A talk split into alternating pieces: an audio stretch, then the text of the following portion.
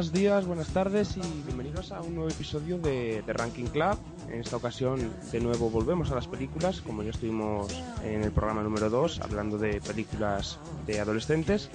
Hemos decidido que vamos a, hablar de películas de bodas, porque esta época de septiembre, al igual que, el junio y el resto del verano, es una época muy de, de bodas, y ya que se estrenó La Gran Familia Española, y se está hablando mucho de Tres bodas de más, son de las comedias que más están hablando de, España, pues decimos que vamos a hablar de, películas en las que una boda tiene cierta importancia y para ello tenemos a, vamos, tengo a dos invitados, por un lado a Nerea, Nerea HD en Twitter, de Consejos a lo Loco todavía, ¿no? Sí, todavía, bueno, no es mucha actividad, pero y al otro lado a Daniel M. Mantilla de Premios Oscar, de la sexta nominada, de Domingo de Cine y alguna cosilla más tienes por ahí o, solo con eso. No, no, no, pero si me haces trabajo yo ahora mismo lo acepto. ¿eh? eh, pero bueno, ya que estamos con pelis de boda, vamos con pelis de boda. Pues nada, vamos a, empezar a ello, que tenemos 15 películas más, más las que tendremos sin mencionar, que acabaremos mencionando. Y vamos a empezar por lo que viene antes de la boda, que son las despedidas de soltero, y con, una película de, que, ha, elegido Dani. Ponemos un trocito de, audio y, hablamos de ella.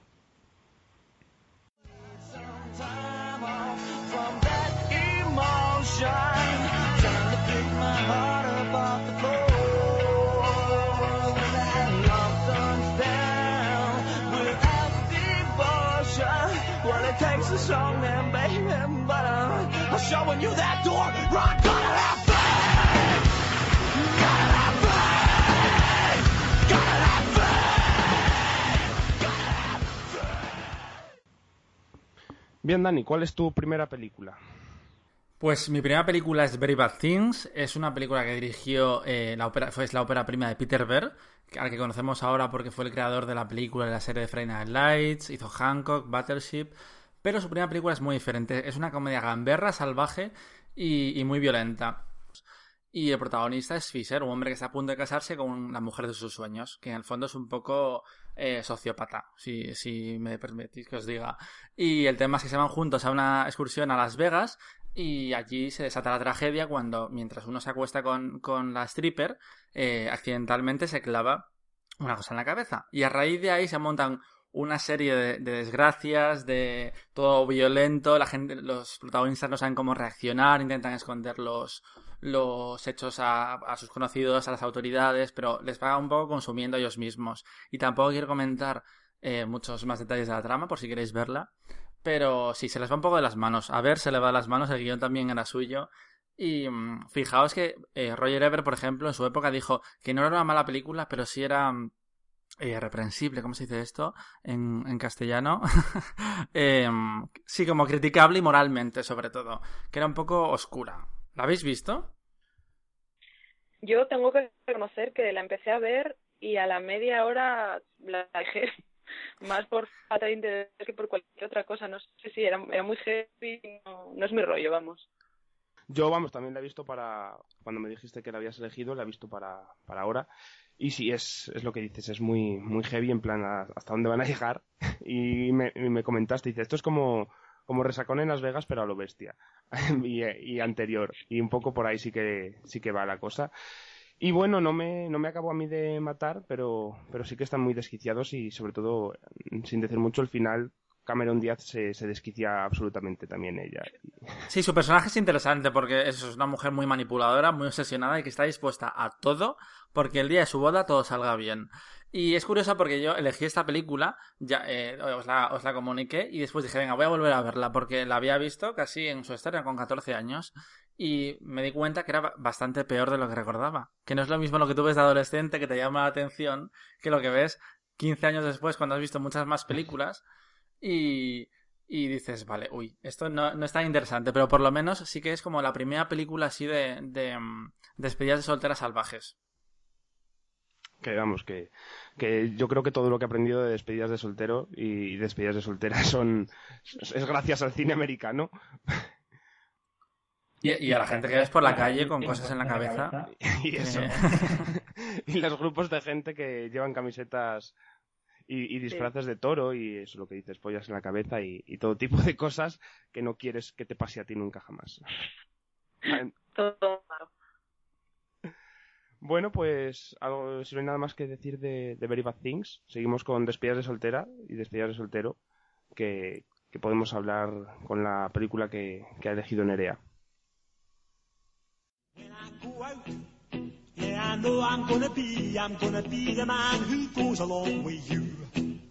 If I get drunk, well I know I'm gonna be, I'm gonna be the man who gets drunk next to you.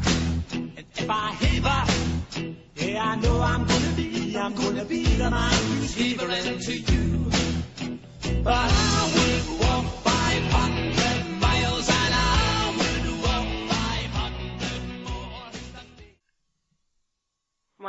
yo es que he escogido una porque precisamente aquí se llamó Despedida de soltera, que es Bachelorette, que no sé si conocéis porque aquí no tuvo un lanzamiento muy a lo fuerte, de hecho en Estados Unidos tampoco, pero que fue el año pasado, digamos, el, como el lado oscuro de la de mi mejor amiga, que es una peli de la que, de la que hablaremos también.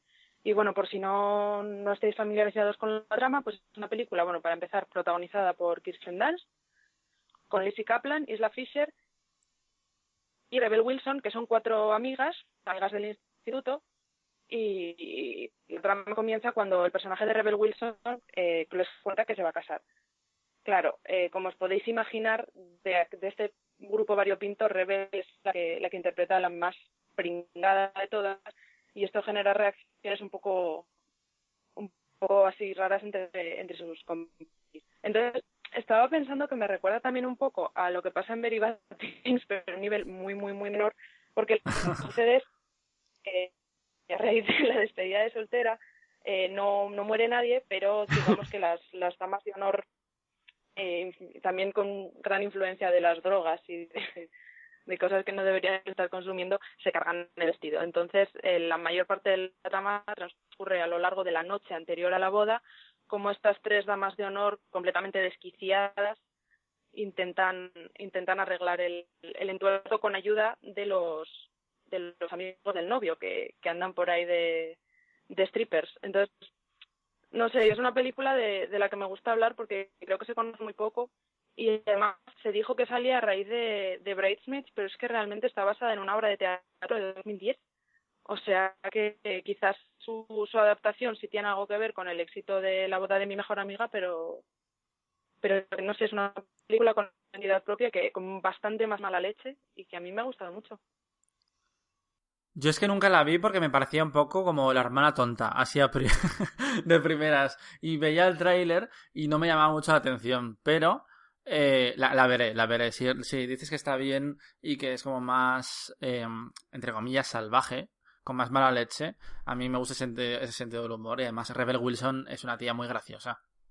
Pues casi a mí Rebel Wilson es el personaje menos o el más normal de todos las. Esto iba a decir, Rebel Wilson por una vez hace todo lo contrario, es, es la única normal, la única persona que está bien de la cabeza en ese grupo y, las demás las que están completamente desquiciadas. Vamos, Kirsten Dunst, de hecho, a mí me encanta porque es el punto. Bueno, a mí es que me gusta, me gusta que Kirsten Dunst en, esta película es su personaje a por todas, pasados 10 años y la vida da cuantas hostias y unos años antes de acabar en melancolía, ¿vale? Es como... Está muy bien. Tiene unas luces y sombras bastante interesantes. También es verdad que es una película que acaba cayendo por el lado no tanto de la comedia romántica, pero sí tiene un lado pues de la amistad y digamos un lado blandito que, que funciona bastante bien.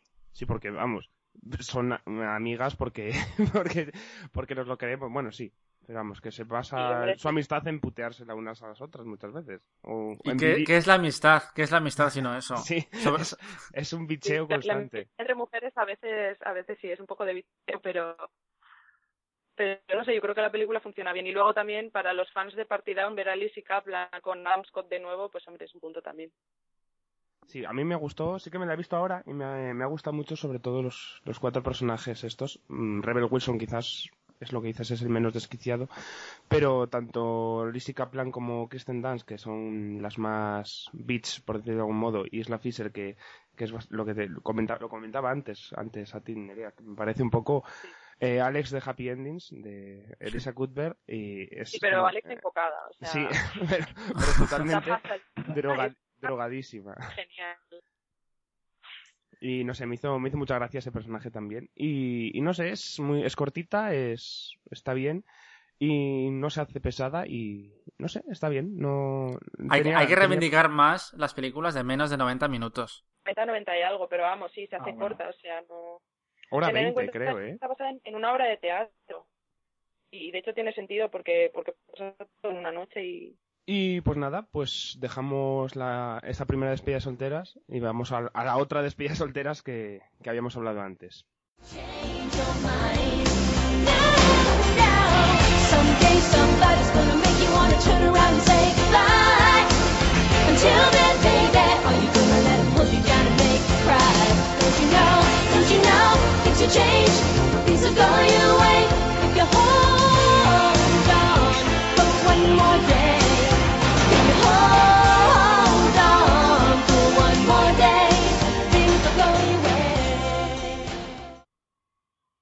que es de la boda de mi mejor amiga, Bridesmaids, que es una película dirigida por Paul Feig, que está protagonizada por Kristen Wiig, por Maya Rudolph, por Rose Byrne, por Ellie Kemper, por... eh, me falta gente, sí. Bueno, sale un montón de, de, de- de chicas y chicos conocidos como Chris O'Dowd también y John Maham. Y es quizás una de las películas de los, de los últimos años de bodas, o quizás la más, la más conocida de todas, y para mí una de las comedias más divertidas de, que he visto en, los últimos años. Es la historia de, de una chica que, está, que es Kristen Wiig, que su mejor amiga Maya Rudolph se va a casar, y cómo conoce a una amiga que tiene por otro lado Maya Rudolph, que es un poco más rica y, y más decidida en la vida que ella, y, y cómo la organización de la boda se, se trunca entre ellas dos por, por a ver quién es la, la jefa al, al cargo de toda, de, esa, de toda esa organización. Y creo que vamos, que ambos lo habéis visto y seguramente varias veces. ¿Y qué tal? ¿Qué os parece Bridesmaids? Bueno, a mí es que me encanta, sí, soy de las que la he visto muchísimas veces, porque para empezar soy súper fan de Wiig, entonces sí, es una película que no me, no me aburro de ver, me río cada vez y, y a mí me encanta, vamos. Yo igual, es una película que, sin ser sutil en absoluto, encuentro detalles graciosos nuevos en cada, en cada visionado que hago. Y realmente te has olvidado de Melissa McCarthy, esa mujer que nominaron al Oscar por eh, hacer lo que, lo que hace en un baño. Pero es una película divertidísima, como muy gamberra, que sabe aunar humor femenino y humor masculino al mismo tiempo y sin eh, presentar a sus personajes como si fuesen retrasadas, que es un poco lo que pasa a veces con las películas de bodas, precisamente. Y que tiene escenas que yo al menos recuerdo, sigo recordando como escenas tremendamente divertidas, como la de el duelo este de, de cantar la canción y del discurso de, de Kristen Wiig y, y Rose Byrne, ¿no? en el aeropuerto, en, perdón, en, el avión con Kristen Wiig totalmente alcoholizada. O, el, colmo de la escatología, que es el momento de, del probarse el vestido de novia y vestidos de damas de honor, que, que es como el punto en el que dices, o esta película me, me gusta o esta película me, me repugna. Y a mí me encanta, por ejemplo, la escena eh, de la joyería. Me vuelve loco. Es que me hace muchísimo, muchísima gracia ese duelo verbal entre Kristen Wiig y la adolescente. Pero que me gusta de, bueno, de escenas como eso, como la, la escena más catológica de- del probador de, de vestidos de dama de honor, que las pelis de chicas también pueden mezclar ese tipo de humor con, con otro humor más tonto y también con cosas más sofisticadas, ¿no? Que es lo que me gusta mucho de esta película, que no, no se ciñe a lo que uno espera de una comedia romántica o de, de una película de chicas, ¿no? Si es que las mujeres van al baño. Y eso, Bridesmaids nos lo no, También tiene sus cosas. Os lo puedo confirmar, es cierto. Ah, vale, vale. El mito es verdad, entonces. El mito es totalmente cierto. Lo siento, chicos. Pero sí, es un poco happy place esta película. Sin ser ese tipo de, de historias, pero yo me siento muy bien viéndola y creo que lo voy a seguir haciendo durante muchos años. Sí, las puedes ver repetidas veces y te puedes reír todas las veces que la hayas visto, aunque te sepas los chistes y los momentos. Y no sé si saldrá adelante que decían hacer una secuela de esta película, no sé. Decían que se negaba a Kristen Big y, y las actrices la respaldaban, que no querían ellas. Y por ahora está un poco parada la cosa porque no, no mostraban ellas mucho, mucho interés. Pero bueno, el dinero, como siempre, es poderoso. Así que quién sabe si veremos secuela. Y decías antes de Melissa McCarthy que quizás para mí el, el que fue el, entre comillas, descubrimiento de la película, que no me esperaba yo un, un personaje o una actriz que fuera tan divertida, es Rose Byrne en el, en el papel de, de la amiga estirada y, y también un poco perrilla. Totalmente, la escena del coche. La, la escena del coche es genial. Cuando están con el novio británico, que es el de IT Crowd, y ella está desolada, ella está fantástica, es una gran sorpresa. Eh, ¿Alguna cosa? Sí, Nerea. Decía que Rose Byrne me recuerda un poco a su personaje, bueno, o a la inversa, al personaje de Kristen Dunst en, Despedida de soltera. Es un poco la chica que lo tiene todo bajo control, tal, todo es perfecto, pero mm, detrás de, de esa imagen algo que, que nos gusta mucho más a todos, yo creo. Ese es el lado oscuro. Me estoy acordando ahora mismo de la de otra escena de la película, sé que hay muchas y me pongo a pensar. El momento en el que Melissa, vamos, el personaje Melissa McCarthy es, decide robar todos los perritos que están regalando. es que yo lo, ve, yo lo, lo vi en el cine y me descacharraba yo solo de risa. O la de la mariposa.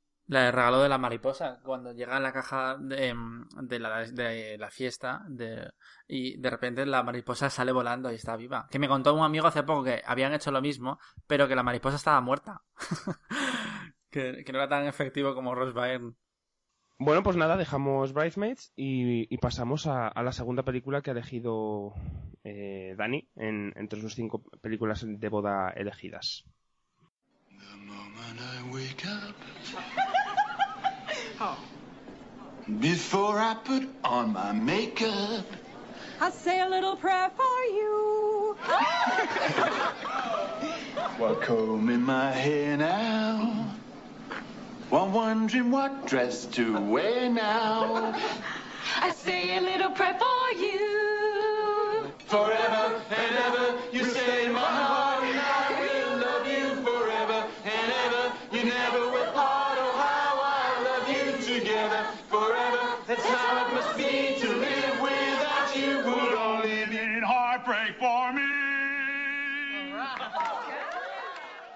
¿Qué, ¿En qué película suena esta canción que hemos puesto?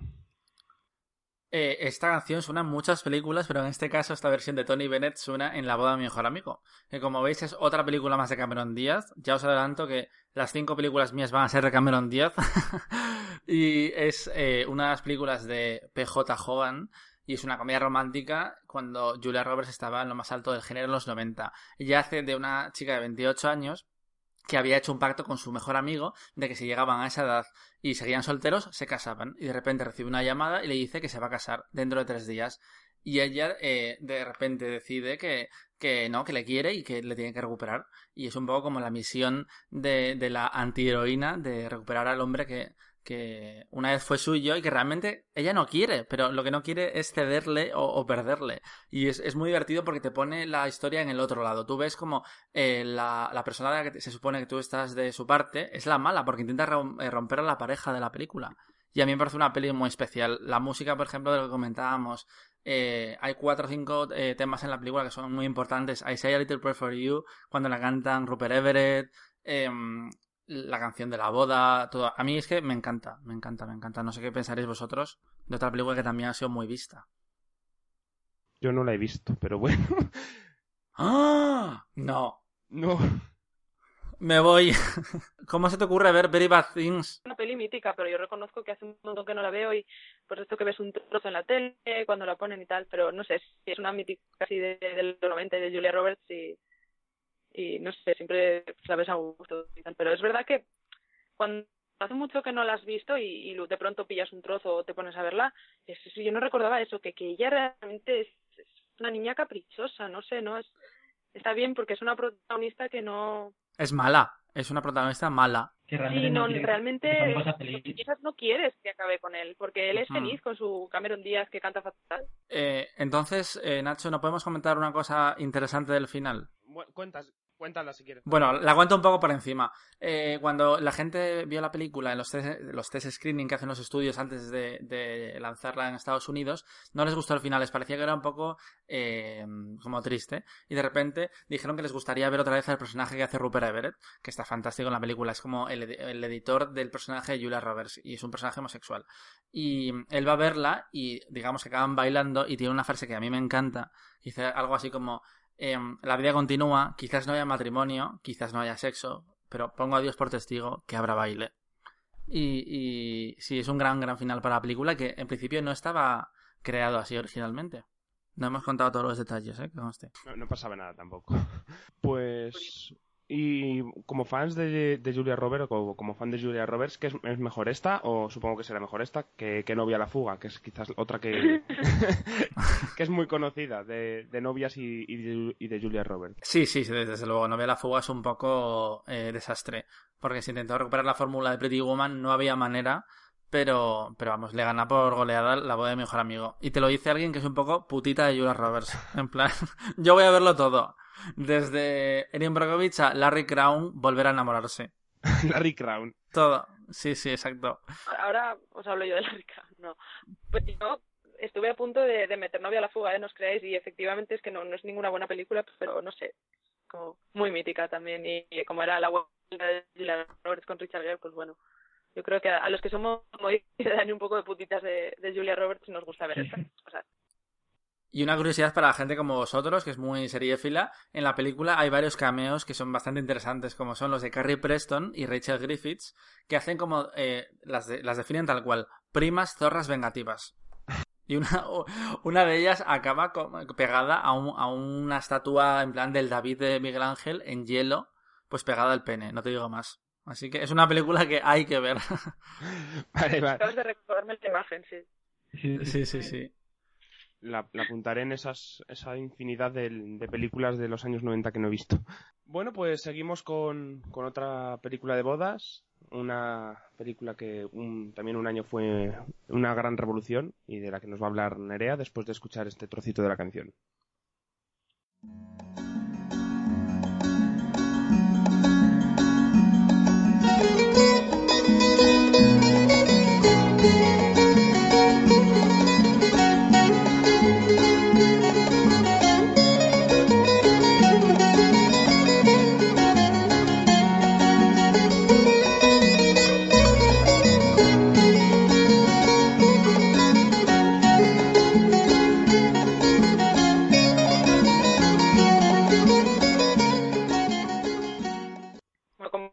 Supongo que ya habréis adivinado, se trata de Mi gran boda griega. Es la primera película de Dania Bardalos con la que empezó muy fuerte, como dicen, una película que funcionó muy bien en su momento, que fue nominada al Oscar al mejor guion original, que al fin y al cabo no deja de ser una comedia romántica bastante simpática y blanquita, pero, pero en su momento funcionó muy bien. Y lo que parecía que era el inicio de una, una prometedora carrera, yo por lo menos recuerdo estar súper entusiasmada y, y pendiente de, de lo que hiciera Nia Bardalos desde entonces. Se desinfló un poco porque, bueno, luego sí yo con Connie y Carla, que a mí me parece un peliculón, pero la cosa ha terminado en precisamente Larry Crown. Eh, bueno, no. Entonces, vista con esta perspectiva, confieso que no la veo igual que cuando en su momento me, me reí tanto con la película. Pero bueno, por si, si alguien no la ha visto o no la ha pillado en alguna sesión de la tele, es, es la historia de Tula, una chica de, de- bueno, chica, una mujer ya de casi mediana edad, de origen griego, que vive en Estados Unidos pues, con su familia, y que es el fracaso de sus padres porque todavía no han conseguido casarla. Pues es una chica no agraciada y que además no se arriesgó mucho. Entonces, bueno, a raíz de un par de acontecimientos, ella decide tomar su vida en, en mano, se hace un makeover a sí misma, cosa que me encanta, porque yo me das una película con transformación y, y lo vivo. Y, y, y precisamente a raíz de este cambio que ella hace y decide ponerse a estudiar informática y demás, eh, consigue lo que su familia quería para ella y es encontrar a, un hombre, un hombre bueno con el que ella quiere casarse. El problema es que él no es griego y bueno, ahí surge una serie de, de secuencias cómicas, de choque de culturas y tal, basadas en la, en la experiencia de Nia Bardalos que, que cualquiera que la haya visto pues, es muy divertida. Hace años que no veo esta película. Sí que recuerdo en, en su día cuando, cuando salió que aquí en mi casa a mi padre y a mi madre les encantó y la compraron en DVD y la vieron muchas veces y tal. Pero, y sí que recuerdo que es una película, pues eso, divertidilla, que, quizás no me va más, pero que, en el momento la ves y, y, te gusta.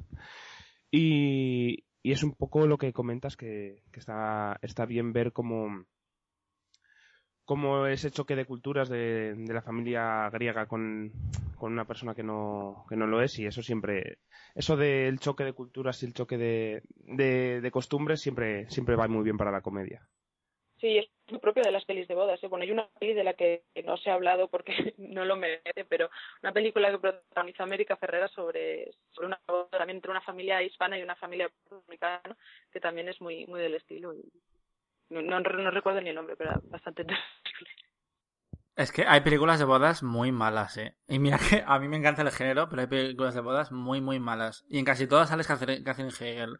Pero eh, yo, mi gran boda griega, la verdad es que no la he vuelto a ver desde el cine. Me gustó. Pero sobre todo me llamó la atención El Fenómeno, que es una película muy pequeñita, muy pequeñita, que, produ- que produjo Tom no, la, señora Tom Hanks, Rita Wilson, que se ha hecho millonaria para toda su vida, eh, porque ella la pagó casi una buena parte. Y si no me equivoco, es la película más taquillera de la historia que nunca ha llegado al número uno en Estados Unidos.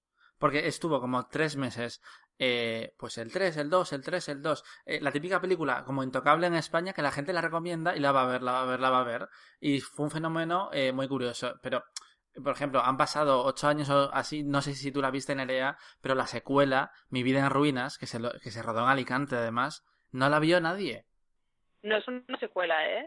Ah, no. No, No, creo que, bueno, no es una secuela directa. Yo, pero, por ejemplo, yo como, como entusiasmé mucho con mi gran boda griega, también era un poco cría, la vi y con María Bot y María Danes que salían de esa película y sí, he borrado de mi memoria la, la trama de esta película. Luego hizo otra también con, ay, con el actor que aparece en mi gran boda griega, ahora me vais a decir cómo se llama. John Corbett.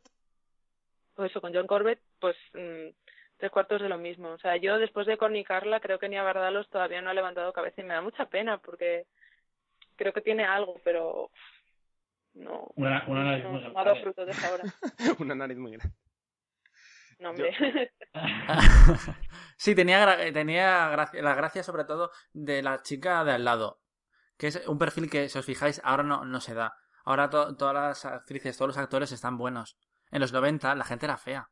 En las comedias románticas. Es como si una... Si no, fíjate, cuando Harry encontró a Sally, Bill Murray, ay, Bill Murray, em, Billy Crystal era el héroe romántico. Yo eso todavía no lo entiendo, ¿eh? Que conste. Me cuesta un poco verlo. Pues quizás es por lo que comentabais antes de Mi vida en ruinas, quizás por culpa de esa película, ahora recuerdo mi gran boda griega como una pelibus, porque la de mi, Mi vida en ruinas es una de estas pelis que me, me- me han puesto en un viaje en autobús. Y, y la asocié pues también un poco por la temática que es igual, no es una, no tiene no es el mismo personaje que, que de amigo gran boda griega ni nada, pero vamos, es un poco también choque cultural y Grecia por ahí y, y ni a verdad los siendo un desastre en, en su vida. Sí. Pero Bueno, y no hemos hablado de la serie que intentaron hacer. ¿Perdón? porque sí, una serie de mi gran boda griega en la que aparecían todos los actores de mi gran boda griega menos John Corbett. Eh, creo que la serie no sé ni si llegó a dar la- a ver la luz, pero aquello fue un desastre, pero, pero sí, sí. Embarcaron al reparto completo para, para hacer una, una serie. Y el que no sé si salía, que si ya aparece en la película, es Joey Fatone, uno de los NSYNC, que hace de uno de los primos y siempre me hizo mucha gracia. Ay, por favor, eso es verdad, sí. Mi, eh, serie de mi gran boda griega, aquí, con Nia Bardalos incluida y todo.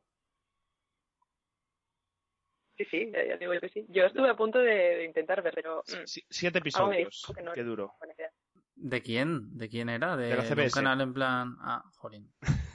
No todo vale, no todo vale CBS. Es era mi gran vida griega, como se llamaba. Mm. Vamos, sí. Bueno, pues nada, seguimos con. Dejamos la gran boda griega y vamos, nos venimos a España para hablar de, de una película también de hace un par de años y que, que es un poco parte del germen que nos dio la idea de, hacer este podcast.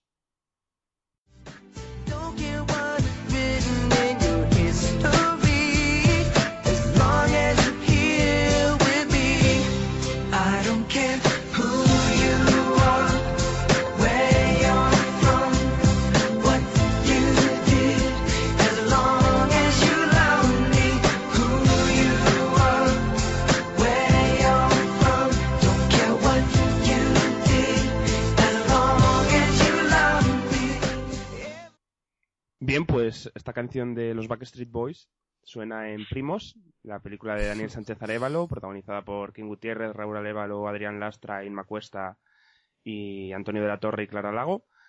Y en la película empieza en, en una iglesia en la que King Gutiérrez está dando, es el novio, y está dando una especie de monólogo y un discurso a todos sus, sus invitados de que no ha aparecido la novia, que él se lo medio esperaba, pero bueno, que no quería, no se lo había creído del todo y pensaba que, iba a aparecer. Y, vemos un poco cómo, cómo reacciona ese, ante ese abandono en el altar y deciden volver él y sus dos primos a- al, pueblo donde pasaban los veranos, en Santander, y reencontrarse con, con la chica con la que estaba en su adolescencia y, y un poco pues todo el jaleo que tiene mental King Gutiérrez después de, de todo ese, ese montaña rusa de emociones y, y, bueno, también tenemos las subtramas de Raúl, Are- de Raúl Arevalo allí en el pueblo con, con el tipo del videoclub o Adrián Lastra haciendo de, de primo un poco eh, en, ¿cómo es la palabra? Cuando tienes muchas enfermedades, cuando crees que tienes enfermedades. Eso, hipocondría- hipocondríaco. Y, y lo que decía, pues a raíz de, de la nueva película de Daniel Sánchez Arevalo, La Gran Familia Española, que se ha estrenado este viernes, quizás una de las así más esperadas de, de cine español en, este año 2013, pues decimos, pues vamos a hablar de películas de bodas y, y a mí Primos es una de mis películas favoritas, la verdad, es de esas películas que puedo ver una y otra vez sin cansarme y todas las veces me hace sentir bien y, y me eh, termino de verla y, y termino de verla feliz, me he reído y me, me- no sé, es de esas películas que, que me hacen querer ser mejor, como se dice normalmente. Y bueno, que primero hablamos un poco de primos y luego vosotros que habéis visto La Gran Familia Española, si queréis comentamos un poco. Yo todavía no he podido verla. Probablemente cuando salga esto a la luz ya la habré visto, pero para que no quede cutre no le voy a meter mi opinión. Y nada, ¿qué, qué os parece primos? Pues a mí me gustó mucho, la vi, la vi bastante tarde, vamos, la vi hace muy poquito, y, y, y me gustó, me gustó mucho la película y ahora tengo que decir que casi que me convence más que, que la gran familia española. Bueno, luego hablamos de ella, pero me parece que es una película bien construida y, y que con poco está, está muy bien hecha, porque, porque a veces si meter demasiados personajes mm, no, no, siempre sale bien. No, eh, a mí también me ha gustado mucho y me parece, estoy de acuerdo contigo, eh, más redonda que la gran familia española. Sobre todo porque eh, es la menos ambiciosa desde un punto de vista narrativo de las películas de Sánchez Arevalo, pero precisamente el tono lo tiene muy muy bien pillado. Es muy emocional, es divertida, eh, los actores están muy bien, porque además como siempre trabajan juntos eh, esas cuatro personas, eh, se tienen muy bien pillado el punto y está como todo en su, en su sitio. Y para mí además es una película muy especial porque el pueblo donde se desarrolla, comillas, eh, está al lado del, del pueblo donde me he criado yo. Y precisamente en comillas es donde he salido yo todas mis noches de verano. Y yo he estado en las fiestas esas, las de Cristo. No, no- nadie cantaba Backstreet Primos, pero oye. si había cucaña en las fiestas. Sí, sí, no, había, había, había de todo, había de todo. Eh, realmente fiestas muy salvajes. Ya estamos, yo ya por lo menos ya estoy un poco mayor para ir, pero las fiestas del Cristo de comillas, chicos, si podéis probarlas una vez en la vida, podéis ir. Pero bueno, volviendo a Primos, es eso, es una comedia romántica como no las hacen en el cine español, porque yo siempre lo digo, de por qué aquí no se hacen este tipo de películas. Y llegó Sánchez Arevalo y, y lo hizo muy bien. Y la parte más de la boda, que es de lo que va aquí la cosa, el monólogo eh, es buenísimo, está muy bien, está muy muy bien. Y King Gutiérrez, que es un actor que suele cumplir bastante bien, pero que se le ven los tics, está muy bien en ese monólogo. Y es que es por eso yo creo que, a partir de ese monólogo y, es, un poco en lo que es todo el personaje en la película de King Gutiérrez es, es un como un, un batido de todas las emociones que tiene el pobre hombre que no sabe ni lo que siente ni lo que ni lo que tiene que sentir ni, ni si quiere estar con una o con otra por toda esas- esa semana y esa situación que ha vivido en la boda y aunque la boda en sí no tenga una gran importancia, como en películas anteriores, como La boda de mi mejor amigo o Mi gran boda griega, o, incluso las de despedidas de solteros, sí que es un poco el, punto desde del que nace toda la, la película. Y, al fin y al cabo también de, el punto de, base de la gran familia española, que más o menos habéis comentado un poco de ella, que también es un, un punto importante. Y bueno, que os podéis extender un poco más. ¿Qué, qué os ha parecido? Aparte de un poco más ambiciosa y quizás menos lograda que Primo, según habéis medio comentado. Es lo que pasa un poco con las historias corales, que cuando met- metes muchas tramas, eh, siempre va a haber, va a haber alguna que te queda un poco em, descolgada. En este caso, a mí me pasa eso con la trama de Antonio de la Torre. Pero lo que son las tramas románticas me funcionan bastante bien, tanto las adolescentes como, como las de los hermanos con el personaje de Verónica Chegui. En general es una película como muy mona, de las que saltas de la sonrisa a, la emoción, sobre todo en la parte final, y lo hace bastante bien porque, insisto, ese tono, él ya lo ha pillado, le ha pillado el truco perfectamente y sabe hacer comedias románticas. Lo que pasa es que eso, no todo en la historia mm, te interesa tanto o te hace falta tanto y es un poco menos compacta. Pero vamos, que yo la disfruté y al final casi me emocioné y todo. Sí, yo, yo estoy contigo. Además, me parece que la película es algo que pasa. Normalmente las películas empiezan bien y se desinflan, y a mí me ha pasado con esta película, no sé si porque yo he tardado en entrar o, por la estructura que tiene, que me parece mejor según avanza la trama. Y al final me he metido de lleno y me he emocionado mucho más. Y, efectivamente es ese tono que, que Sánchez Arevalo tiene muy bien cogido de mezclar la risa con una emoción que, que resulta bastante creíble y realista dentro de que es una peli.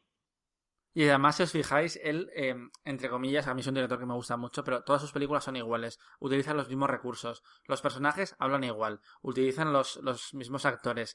Eh, si os fijáis, en todas sus películas, en algún momento, sus personajes hacen, diálogo, eh, hacen monólogos para Mm. explicar sus emociones. Generalmente un poco al final, en plan, entre comillas, vomitando sus, sus sentimientos. Pero ya, poco a poco, realmente se ha convertido en, un- en un autor que puede que no te interese esa fórmula em, de intentar hacer feliz a la, a la, a la, a la audiencia que tiene, sobre todo últimamente, pero, pero realmente hay que reconocer que él sabe lo que está haciendo y es muy consciente del tipo de película que quiere hacer. Y no sé, a mí yo lo que he visto de él, sí que, con sus más y sus menos, sí que me parece que en todas sus películas tienen al menos cosas destacables y, y todas merecerán unas más que otras la pena, pero incluida Gordos, que, quizás es la que, menos, menos gusta así a la, a la gente en general. Creo que tienen historias que, merecen la pena ver y, y, y no sé, creo que a mí es un director español que me, que me gusta mucho, la verdad y que lo sigo bastante desde que vi Azul Oscuro Casi Negro. Bueno, pues nada, dejamos un poco primos y nos vamos a otro tipo de matrimonios, en este caso eh, con una película que ha elegido Dani, que también ponemos un trocito de un, momento con canción de, la película y, y continuamos hablando de, de cine.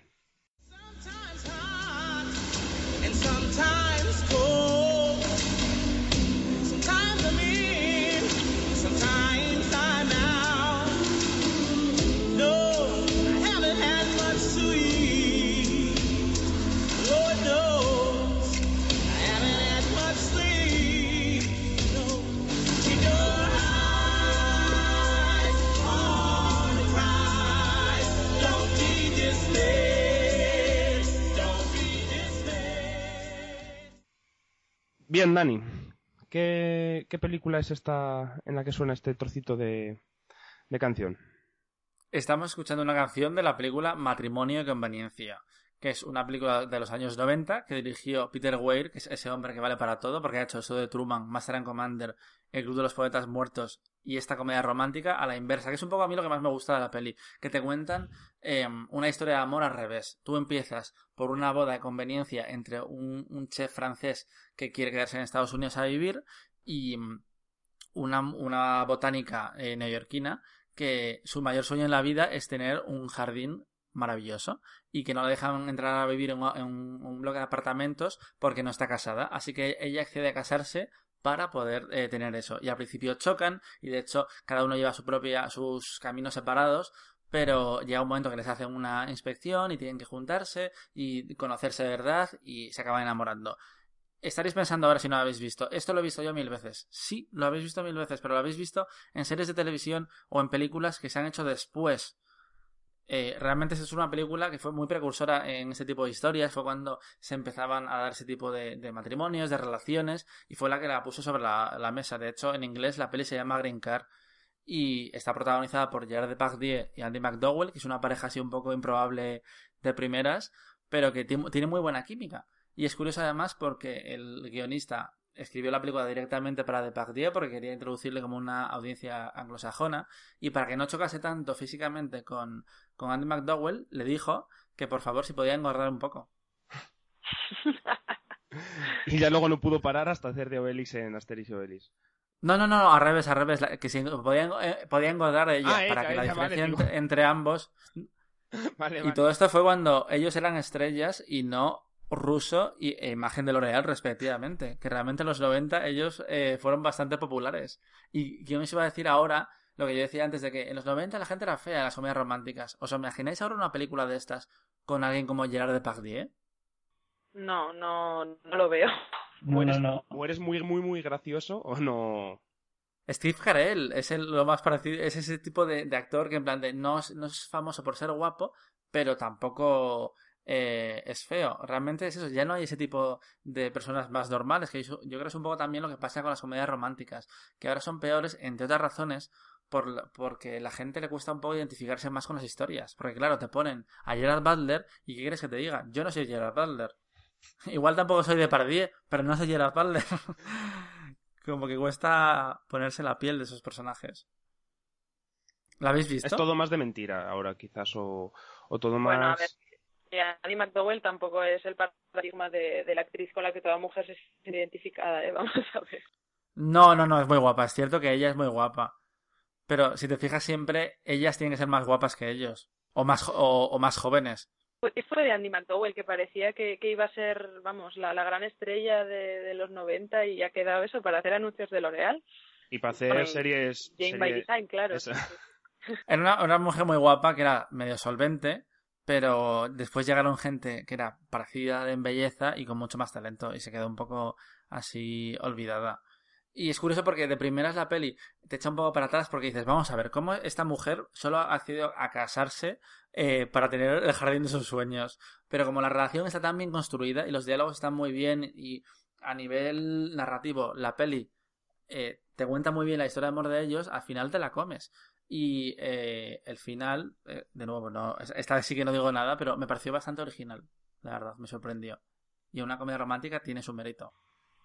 Y una comedia romántica que no hemos mencionado, pero que sí que nos han comentado unos cuantos, como El Tercer Miope o eh, Ramón Rey, que son Cuatro bodas y un funeral, también está protagonizada por Anne McDowell. Y curiosamente, ya avisamos que, que no la hemos mencionado, yo porque es otra de esos cuentas pendientes de los años 90 y de comedias románticas que tengo, pero que tú, Dani, vamos, al menos por lo oído en, en la sexta nominada, en el especial que hicisteis del 94, sí que, sí que la has visto.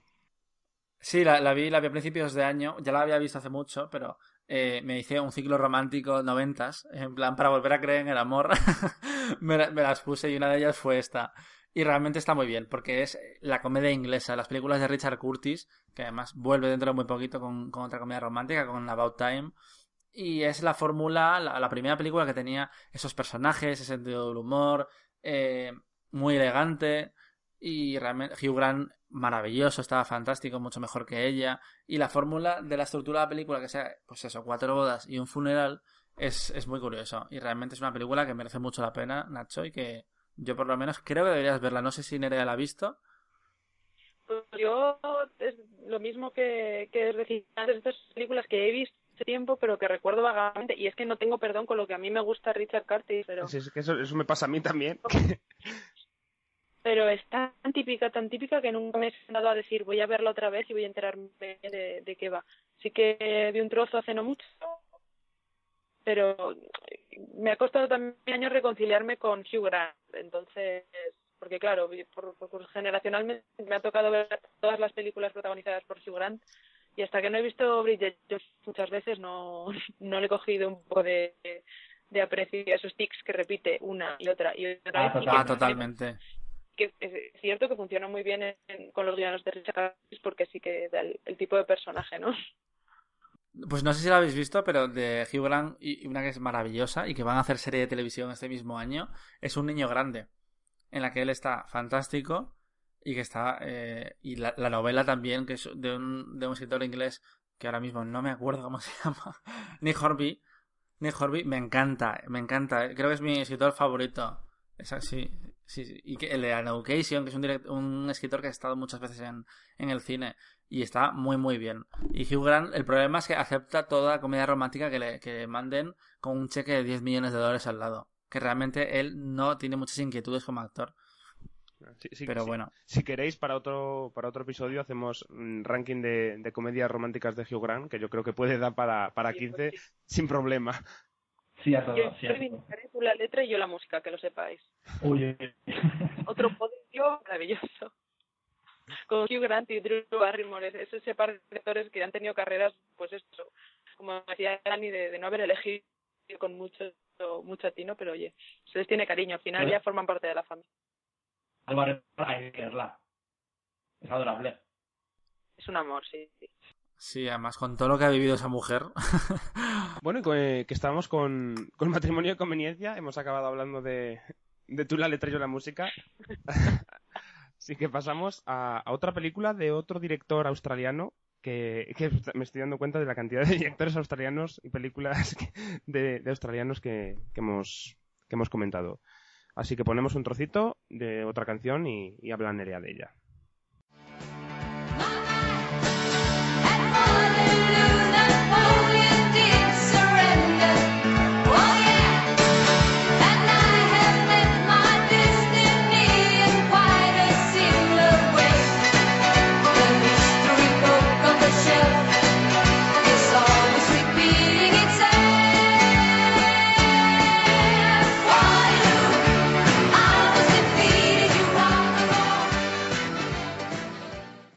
No, no se trata de mamá mía y con la pista que os ha dado Nacho del director australiano probablemente os habéis dado cuenta, sino que es la boda de Muriel, que no es de otro director australiano, sino que es del mismo director de la boda de mi mejor amigo, que es BJ Hogan.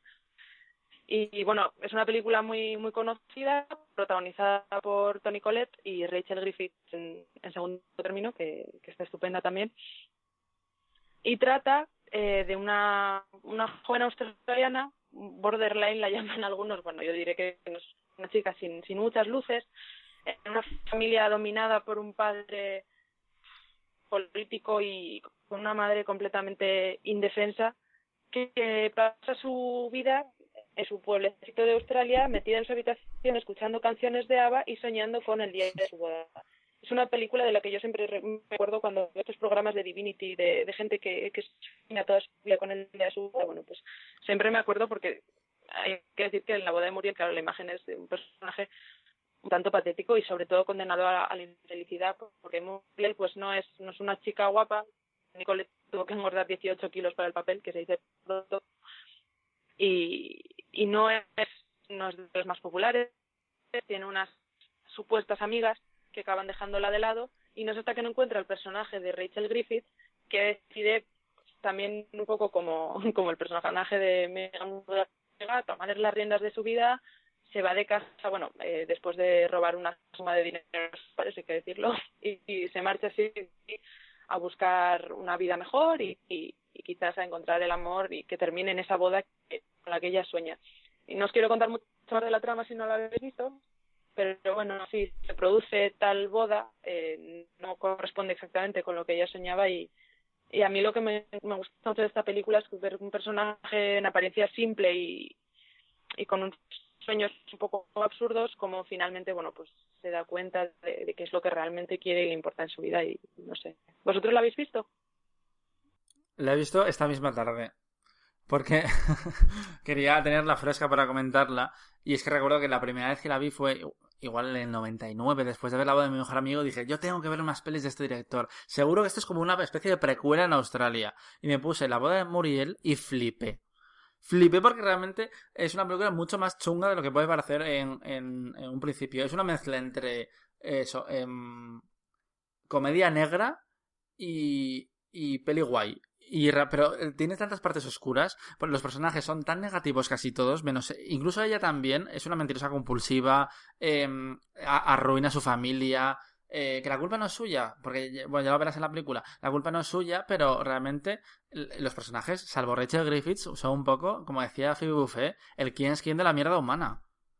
Y, luego tiene el la parte así encantadora de la música de ABBA y ella probándose trajes de novia, pero es una película muy original, muy diferente y que realmente no, no es nada de lo que tú te esperas cuando te vas a, ver esa peli sin, sin saber gran cosa de ella. Pues de nuevo yo comento que es otra película, madre mía, qué vergüenza, que no he visto, que es de, que también me, me he quedado a punto de verla, no, me, no he tenido tiempo. Y, y que por Toni Collette, que es una actriz que en los momentos, en las películas que he visto suyas o series, que me ha gustado mucho. Y nada, tengo muchas ganas de verla y más después de, de todo lo que habéis comentado y, y de lo inesperado que es, que yo de verdad no tengo ni idea de, de más, más allá de lo que habéis dicho, no tengo ni idea de, de qué va o qué puede pasar en la película. Pues ya verás. Mejor a que te sorprenda como a Dani, bueno, y de hecho a mí un poco también, el día que la vi, eh, yo creo que mejor no saber. Y estaba pensando que esta es una película que no podría hacerse o no se habría hecho en los 90 en Estados Unidos. Ah, no, porque en Estados Unidos es precisamente donde, eh, donde surge esa, esa glorificación de la boda, del sueño de toda chica es casarse de blanco en una iglesia con las flores y las damas de honor y, y, y, hombre el repaso a las películas que estamos viendo ya rompe un poco con esta idea pero pero no creo que en Estados Unidos hubieran podido producir una película como como la boda de Muriel que, que hace ver lo vamos lo perjudicial que es para el cerebro de alguien que no es especialmente brillante este tipo de, de ensoñaciones poco realistas y, Sí, que te, te condenan a la, la infelicidad Es muy interesante porque ella no es que se quiera. No es- hay una razón para que se quiera casar. No es en plan que sea. eh, una vez más, Catherine Hegel, lo siento, pero es que me, me, vienes muy a mano. eh, en, 20 en 27 vestidos. Una tía obsesionada con, casarse y que ha sido 26 veces de dama de honor. No, no es esa clase de historia. Realmente es un personaje muy interesante y que una actriz como Toni Collette lo exprime y está sensacional. Es que imaginaros que, no, eh, lo, lo has dicho tú, Nerea, que engordó 18 kilos para el papel. Es una actriz que ficharon después de esta peli para Estados Unidos, a pesar de que su aspecto es muy lamentable, porque no- ella, no es, ella en general no es guapa, pero además la ponen fea, la ponen con una ropa desastrosa, pero es tan buena actriz que a las dos se las llevan a Estados Unidos. ella y Rachel Griffith, las dos es que están estupendas y a mí, vamos, son dos actrices que me encantan en, en todo lo que hacen. Sí, es es el ejemplo de, de interpretación y de actores que elevan cualquier peli o, o cualquier serie en la que están.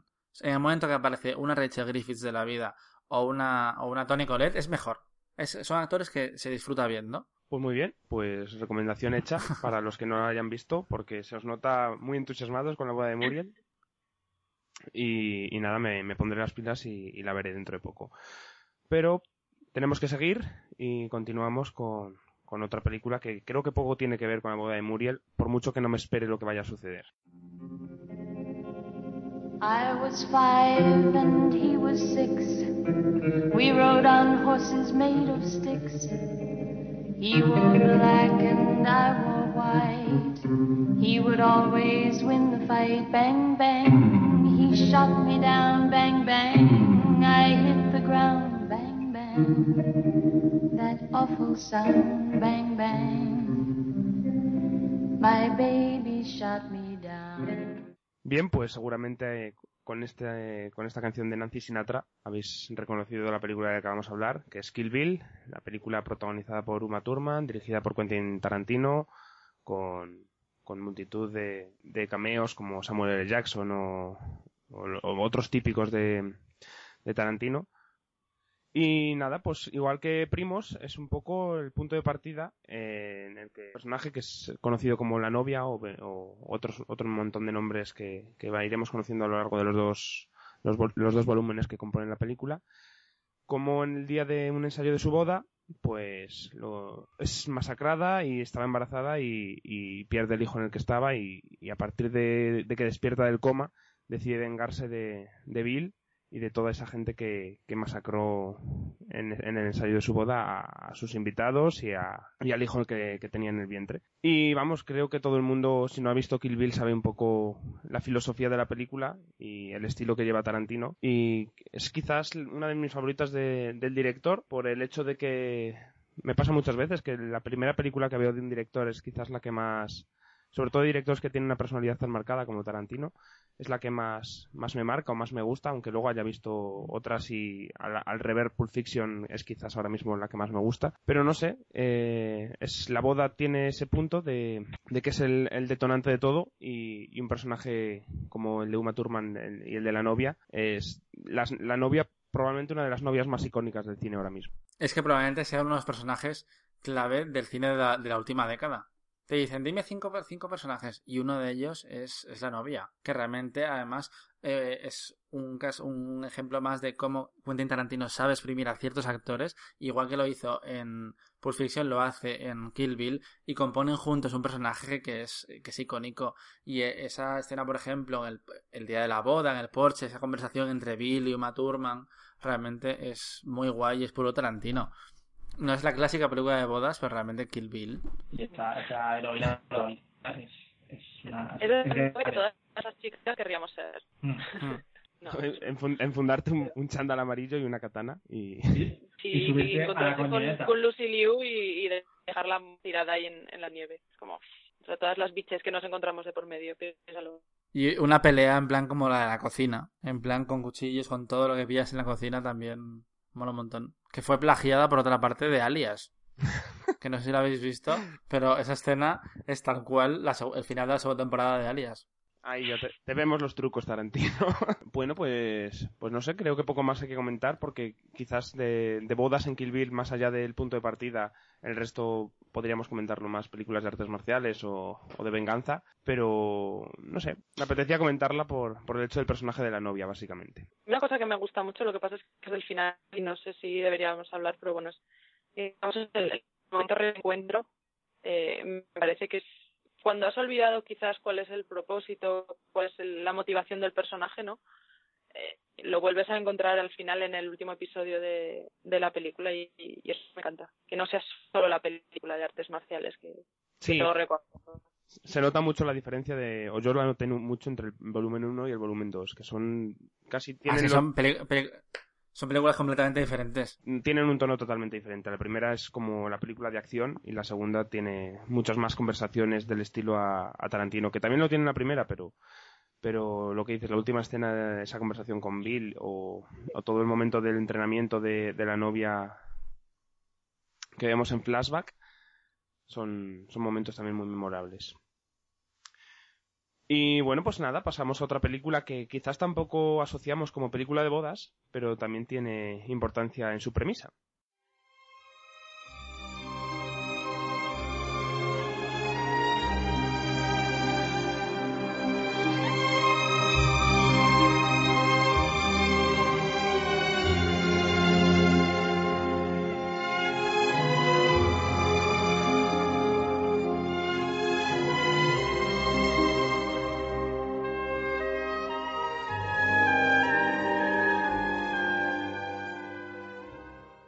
Creo que no hay duda de Esto- qué película hablamos, ¿no, Dani?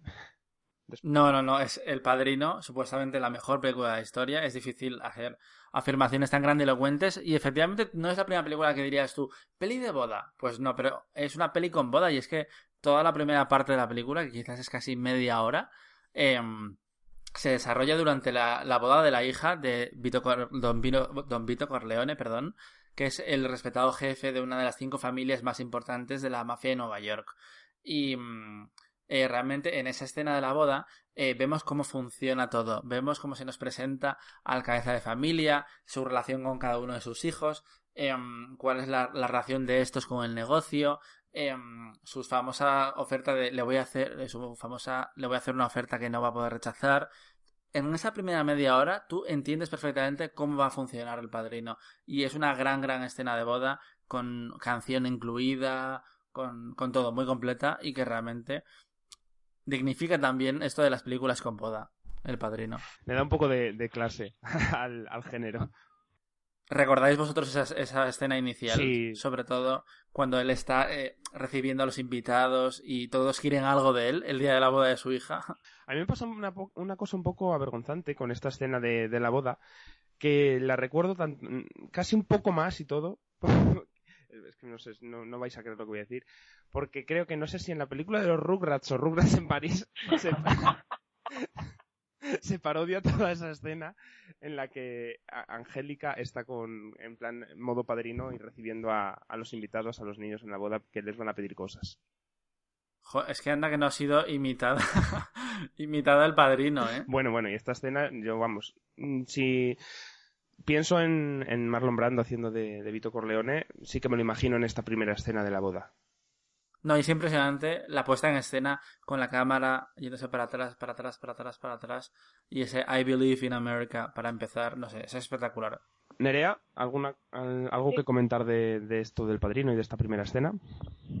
Y es que la verdad, tampoco tengo vergüenza, pero hace tanto que la vi que tengo un recuerdo vago y, ya digo que, que vergüenza debería darme. Bueno, Nacho, me apunto a, a tu club de, de pelis porque tengo un recuerdo bastante vago. Pero una cosa que, que sí recuerdo y que estaba haciendo una asociación un poco extraña y es eh, que en El Padrino, como en otras películas, como por ejemplo La Gran Familia Española y, y otras de las que hemos hablado, las bodas siempre sirven como el, el la reunión familiar que nos explica cuáles son las dinámicas entre, entre los miembros. Bueno, y después hablaré yo también de una peli en la que también pasa eso. Digamos que es un- una ocasión que no tiene equivalente, ¿no? Que nunca se juntan todos los miembros de la familia de esa forma y, y se desvelan con las tensiones del momento las dinámicas que hay entre unos personajes y otros. Sí, yo, vamos, es, es algo que sí que lo, lo he pensado bastante viendo, viendo de estas películas o, pensando sobre películas de bodas. Es eso, que, es el momento en el que la familia se, se junta en un acontecimiento importante que no, que no es, la, no es lo cotidiano, no estamos viendo un, escenas cotidianas de la, de, la, de la convivencia de la familia, sino cómo, cómo se relacionan todos en, un, en una olla a presión como es una boda y, y cómo todo puede explotar de, en ese acontecimiento, en teoría feliz, que es la boda de una persona, y que muchas veces vemos más los, los conflictos en, que, que los momentos felices que, que rodean a esa familia. ¿Algo más que comentar del padrino, Dani? ¿O de esto de las familias en las bodas? No, es que lo, has explicado muy bien. sí, realmente es algo que también se, se ve muy bien en la gran familia española. Cuando la veas lo, lo, descubrirás como eh, debajo de todo ese festejo hay un montón de, de traumas de, entre las relaciones, entre secretos y es un buen momento, un buen, una buena situación para que todo explote. Eso no se ve tanto en el padrino, es más que, más que nada una presentación de qué es la película, quiénes son sus personajes y cómo se relacionan entre ellos y sobre todo es una legión magistral, magistral de cine. Bueno, pues nada, seguimos adelante, dejamos el padrino a un lado y vamos a otra película de Nerea que también quizás no es no es de bodas, es un poco más de género, igual que el padrino es de, un género distinto a la comedia romántica típica de bodas. Pues nada, ponemos un- una canción de la película y nos explica qué película es esta, que yo no tenía ni idea hasta que me la comentó ella.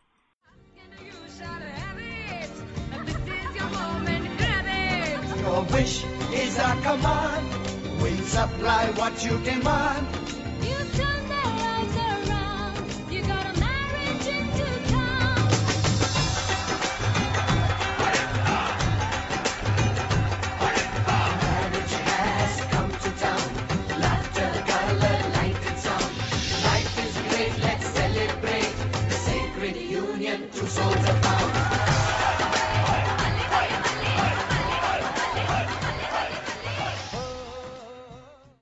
Bueno, ya por la música igual os habréis hecho una idea de que estamos viajando a Bollywood, pero estamos viajando a Bollywood de la mano de Gurinder Chadha, que es la directora de Quiero ser como Beckham, que después de esa película hizo una película, que es de la que os hablo, es Bodas y Prejuicios. Muchos no la conocéis, pero es una adaptación al mundo de Bollywood, eso sí, en parámetros que los occidentales podemos digerir porque es una película más corta y rodada en inglés, de Orgullo y Prejuicio, la conocidísima novela de Jane Austen, con la que espero que sí estéis un poquito familiarizados. Y es una película que tengo que reconocer que es un- bastante mamarracha, o sea, no, no tiene pretensiones de, alta cultura, pero que para mí es muy divertida y que desde luego los fans de, de Austen y Orgullo y Prejuicio les, les va a entretener seguro. Y es una peli que me casa muy bien los dos mundos de los que proviene la directora, que es algo tan inglés como Jane Austen con algo tan de la India como es el cine de Bollywood. Entonces, un- una adaptación hecha ubicada ahí en la India con, con números musicales muy divertidos y vamos, que, que a mí me gusta mucho. Está protagonizada por Aishwarya Rai, que así tal y como lo pronuncio yo, es fácil que no sepáis quién es, pero digamos que es la, la mayor estrella del, del cine de la India de, de los últimos años eh, que protagoniza varios anuncios de L'Oreal. Igual la conocéis también de eso. Y es, es una chica, sí, es una chica bastante espectacular con unos ojos verdes que, que llaman mucho la atención y que por eso es de los, bueno, a la Aida Pinto le ha quitado un poco el, el puesto, pero es la así como más conocida. Eh, otros actores que podéis conocer están Navin Andrews, nuestro querido Said de Perdidos, al que no os podéis perder haciendo un, numerito musical Bollywood genial, y un pequeño cameo de Alexis Bledel, que aparece por sorpresa en un personaje que, a mí me gusta mucho, no Orgullo y Prejuicio. Entonces, bueno, pues si no estáis familiarizados con, la historia de Jane Austen, eh, se- vamos, la trama es prácticamente la misma, es una familia en la que, bueno, en, en, en la película son cuatro hermanas, aunque en la novela son cinco, eh, una familia con hijas en edad de casar, como quien dice, y que se plantea que no tienen la posibilidad, aunque bueno, en este caso no son muy pobres, pero no tienen la posibilidad de dar grandes dotes a sus hijas, porque la película está ubicada en la India actual, estableciendo el paralelismo con la Inglaterra del siglo XVIII. Entonces, el, el problema que tenían en la novela de Jane Austen aquí se, se traslada no pueden dar grandes dotes, entonces la solución pasa por casar a sus hijas con hombres con bastante dinero y a poder ser que vivan en el extranjero para, para salvar el tema de la dote. Y bueno, la protagonista, que en lugar de Elizabeth Bennet ahora se llama pues es rebelde y no, no quiere casarse con, con quien elijan sus padres. Y bueno, conoce a- al señor Darcy, con el que al principio no se iba bien, pero bueno, que pasarán a protagonizar una historia de amor de estas así míticas. Y no sé, Dani, ¿tú la habías visto o tampoco? Yo la conozco, pero, pero no la he visto, la verdad. Y eso que me gusta, me gustan las historias de Jane Austen y me gusta Orgullo y Prejuicio. Pero esta, a pesar de que sí que me la habían recomendado, todavía no le he dado una oportunidad. Aún me quedan pelis de bodas por ver. He visto muchas, pero aún me quedan por ver, sí. ¿Tú, Nacho, la has visto? Yo no, no la he visto. Comentad, comentad. Aunque a mí una cosa que me gusta de la película, aunque como os digo, es, es bastante mamarracha en el sentido de que a veces parece, pues a nosotros no recuerdo una, una novela venezolana, o sea, las cosas pasan súper rápido porque claro, la novela es larga y para, para que quepan los números musicales, la trama tiene que avanzar, vamos, a, a marchas forzadas, pero igualmente me parece muy divertida y aún así eh, plantea algunas unas cosas que a mí me parecen interesantes. Por ejemplo, eso, darse cuenta de que conflictos que existían en Inglaterra hace varios siglos siguen más o menos patentes en, en la India, no digamos familias y en las que una boda no no es un, solo una fiesta, es una fiesta porque porque significa la estabilidad económica de, de una hija y, y, no es ninguna tontería. Y otra cosa que plantea la peli que me gusta mucho es la perspectiva de los indios que han emigrado frente a los indios que viven en el país, porque las protagonistas viven en la India, pero los personajes, digamos, que vienen con dinero, los candidatos a, a marido, son, son esos originarios de India, pero viven en Inglaterra o en Estados Unidos, y cómo pues, la tradición contra las novedades que se encuentran allí y la idealización de los Estados Unidos también es una cosa bastante bastante curiosa. Ya digo que son pinceladas la película, bastante light y bastante entretenida. No, realmente es muy interesante como hay tantas películas que vuelven a utilizar historias de Jane Austen o sobre todo de William Shakespeare, de William Shakespeare para hacer comedias románticas actuales. Desde Ella es el chico, a 10 razones para odiarte. Si es que lo comentasteis eh, hace poco eh, aquí en The Ranking Club, cuando hicisteis lo de las pelis adolescentes. Es que también Clueless em, son una fuente constante de, de películas actuales, porque los valores, la- los conflictos de los personajes siguen siendo, siguen siendo mm, contemporáneos. Y realmente es muy interesante. En muchos casos se coge el aspecto más superficial y no, no se profundiza mucho, pero vamos, aún así, a mí eso Clueless fuera de donde es una película que me encanta. Diario de Bridget Jones es un homenaje bastante, bastante evidente a a Orgullo y Prejuicio, con Mr. Darcy incluido. No, no me importa que, que hayan prescindido de los aspectos más profundos y vayan a lo superficial, porque me encanta. Eh, una cosa que, bueno, te iba a comentar, te iba a preguntar que si los números musicales de esta película eh, avanzan trama o simplemente son un poco eh, No. mo- momento de, de gozo. Sí, son bastante poco, de poco avanzar y ya te digo que avanza entre número y número a, a- gran velocidad. Nos, yo ni siquiera recordaba, con lo que a mí me gustan los musicales, que era una película musical. Sabía que había números, pero desde que la había visto la última vez, no recordaba que había tantos, pero son divertidos. Además, la mayoría están en inglés, con lo cual puedes escuchar la letra y es bastante gracioso. Muy bien. pues nada, dejamos un poco bodas y prejuicios y nos vamos a otro tipo de boda menos, menos feliz.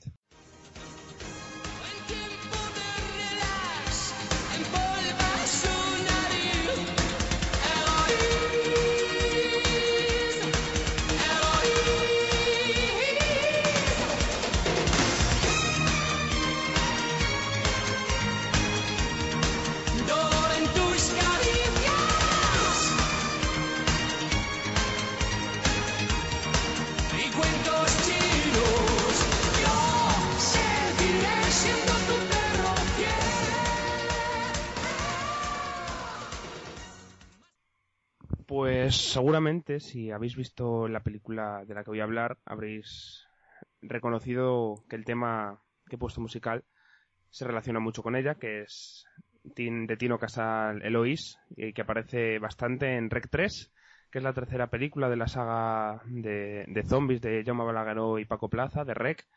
Es un poco la que se aleja un poco del, del edificio en sí en el que apareció Rec y nos, nos vamos a la boda de, de los personajes protagonizados que, que interpretan Leticia Dolera y Diego Martín.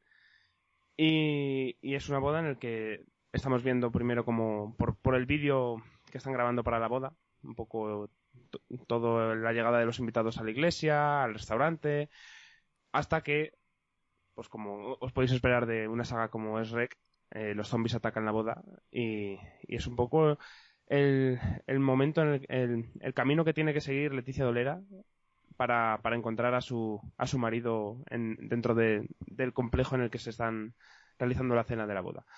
Y es una película que me pareció tremendísimamente divertida. Mm, quizás pudo serlo un pelín más si hubiera seguido con, con el fan footage de- del, del estilo de vídeo de boda y tal, pero llega un momento en el que se corta y, y, y el, el estilo de dirección es, es, es más convencional. Y, pero que me parece tremendamente divertida, que tiene un montón de guiños a, a cosas y aspectos de, de bodas que todos conocemos porque me- todos hemos ido alguna vez a alguna boda. Y, y si decíamos antes de, de la novia como personaje clave de, de la década, yo creo que como personaje clave del cine de género español ya es Leticia Dolera, la imagen de Leticia Dolera con el vestido ensangrentado y una motosierra y, yendo a por zombies con ella y tiene un montón de guiños tanto en musicales como de personajes el fotógrafo el tipo de la Sky que va a, a la boda a, ver que no pongan música sin que no han pagado. Es eh, a mí me, me- pareció muy divertida más que de terror casi es terror y humor combinado. Y me apetecía comentarla porque es una peli de bodas que poco o nada tiene que ver con el resto que hemos comentado No, pero esta sí que se desarrolla plenamente en, en la ceremonia. Y realmente le vino muy bien a la saga un poco refrescarse después de la segunda parte que había sido como muy decepcionante, estiraba un poco la fórmula, ya nos sorprendía. Y de repente nos ofrecieron esto que era muy divertido y que era otra cosa. Realmente es cierto que a mí el terror aquí no me funciona mucho, hay algún susto, pues el- los típicos sustos de, pues de música o de apariciones que no esperas o cosas así, pero la parte de ellos, esa búsqueda de Coldo y Clara, que es que mira, que vi la peli hace año y pico, pero me acuerdo cómo se llaman los personajes, no he tenido que buscarlo. Y sobre todo, Leticia Dolera estaba fantástica. Y ya podían haberla nominado al Goya, que realmente estaba muy, muy bien. Es que es realmente un- una musa del terror. Se ven momentos como en la muestra de sci-fi, que, que es ella la que suele presentar las películas. Es, es, Es maravillosa. es maravillosa, sí. Y además es muy friki la tía. En buen sentido de la palabra. eh, sí, no sé, Rec 3 es, es divertida. Es una película divertida. Y lo- lo- los personajes que tú dices, el tío pesado que te toca el culo. em, realmente es un poco como em, revivir una boda, en plan empezando de ojalá tal, no sé qué, no sé cuánto. Pues aquí pasa. Ah, Pasa y lo lleva mucho más allá. El- eso, el tío borracho, el, el- Sí. el- los sobrinos pequeños. Y si no te gusta el terror, no sé si a ti Nerea el terror, creo que no te gusta mucho, ¿no? Yo, bueno, no, no tengo nada en contra, ¿eh? Si, si una película me llama la atención, pero reconozco que, que Rex no he visto ninguna de ellas y que esta es la que más ganas tengo de ver, o la única que, digamos, sí que me, me pondría a ver. Porque... Pues la 1 es arte, ¿eh? La 1, Rec 1 es genial. Sí, sí, luego igual las ves y te gusta, pero bueno, ya digo que a priori, como no es el estilo que más me llama la atención, pues bueno, Mm. si me pilla o alguien me convence para ver, no tengo problema, pero No, no, no nace de ti.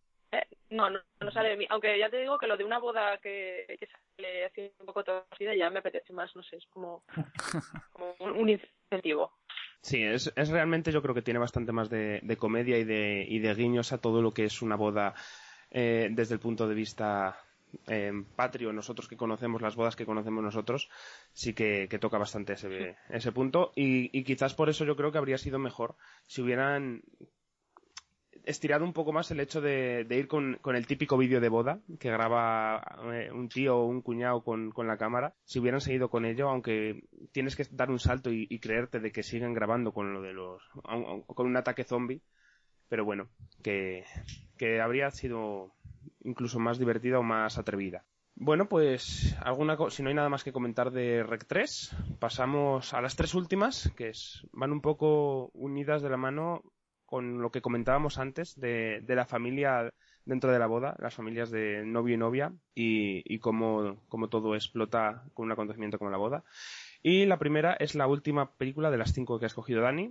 Ponemos un, un trozo del tráiler que también quiero comentar yo algo después al respecto y, y hablamos de ello. You are cordially invited to a very special wedding. Now repeat after me. I, we, we, Oui, oui. and you, we, Tom, Oui, oui. In sickness and in health till death do us part. Till sickness and death. The bride is calm. The groom is cool. And the parents are the picture of happiness. There's only one problem. Everyone wants to kiss the bride, except the groom. Bien, pues ¿cuál es tu, quinta película, Dani? Mi quinta película va una vez más de matrimonios de conveniencia, que aparentemente es un tema que me gusta mucho y que me he dado cuenta después, Eh, pero es una película eh, bastante diferente porque es eh, más que nada es una historia a medio camino de la comedia y el drama sobre la, la aceptación de las, de las relaciones homosexuales en la cultura oriental. Es una de las primeras películas de Anne Lee antes de que se fuese a Hollywood y a pesar de que se desarrolla en Nueva York y básicamente presenta a una pareja que se llaman Simon y Whitun.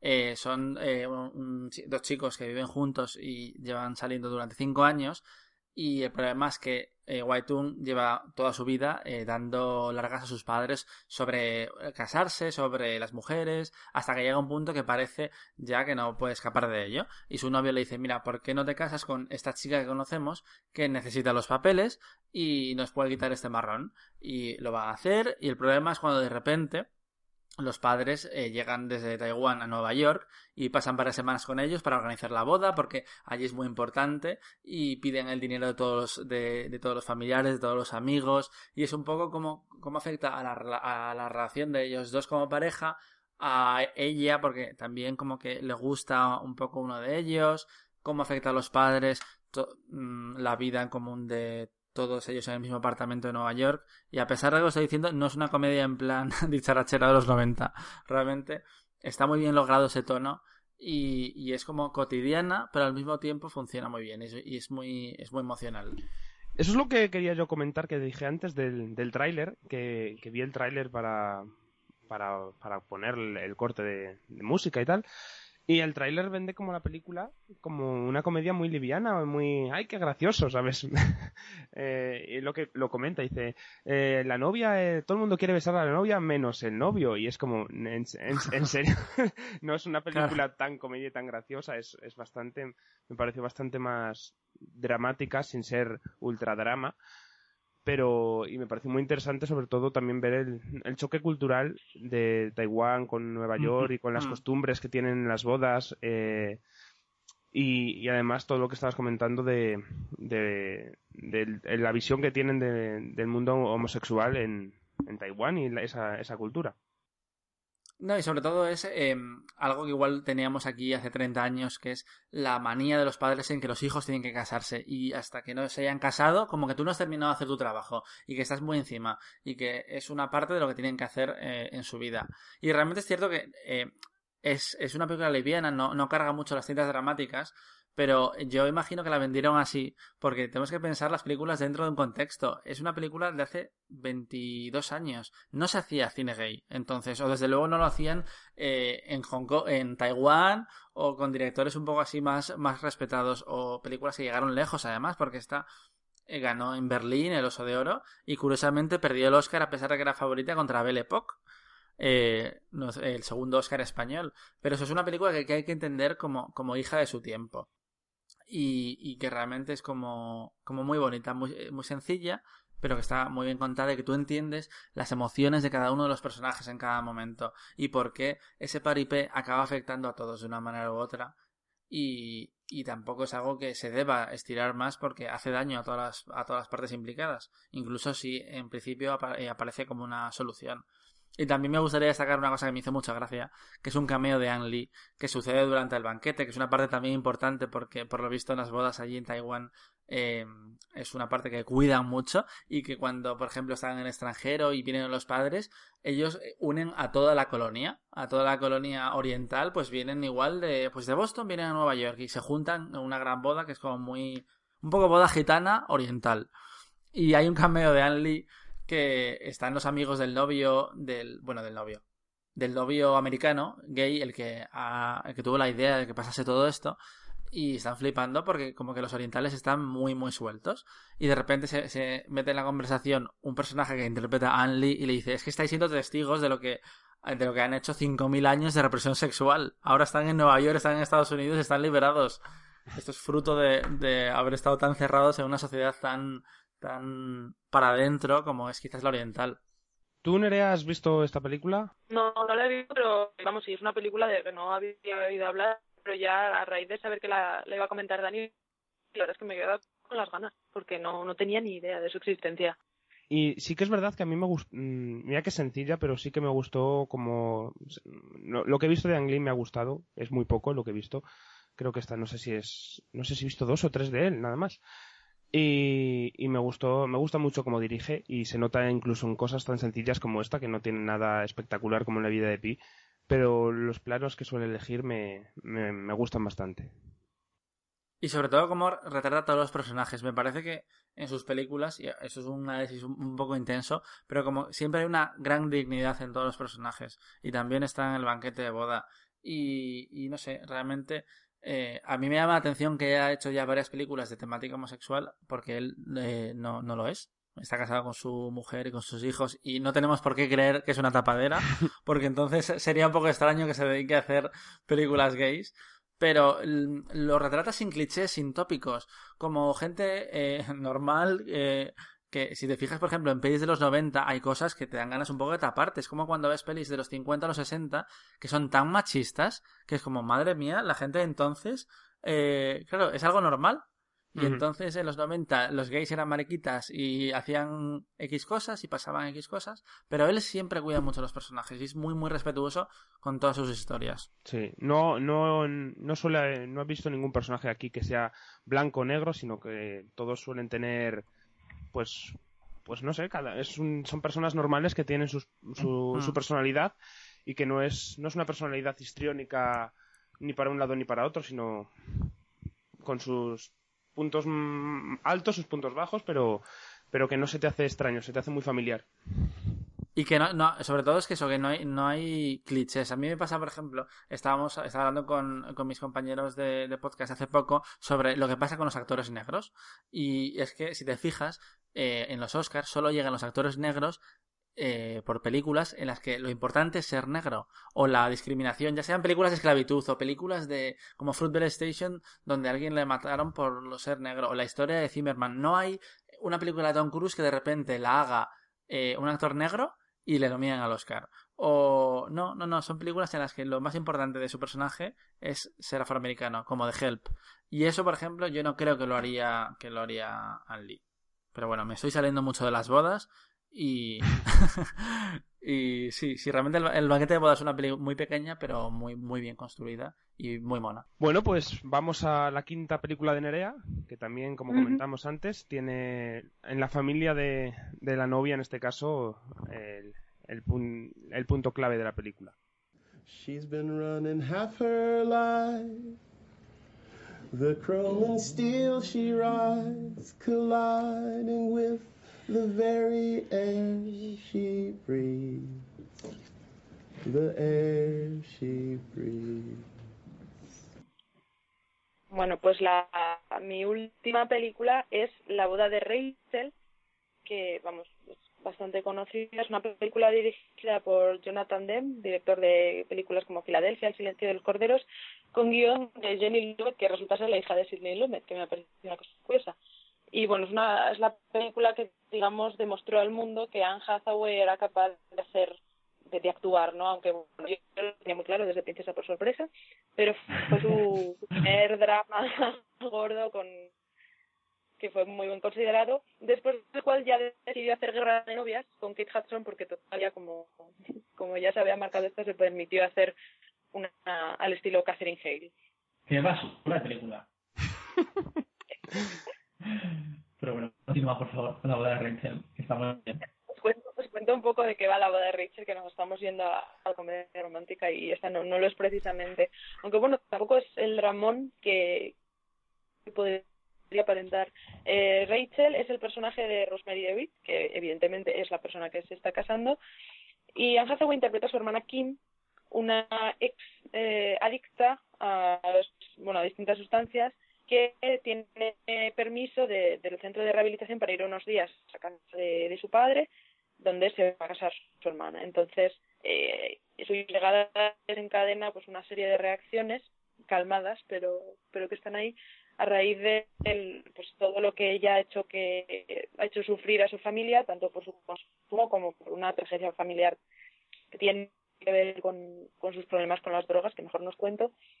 Y me parece muy interesante cómo, una- cómo esta película desgrana poco a poco las, las pequeñas historias que, que hay dentro de la familia, la relación entre las hermanas, la relación con el padre, eh, la madre separada, entonces un personaje que aparece poco pero también da al- algunas pinceladas.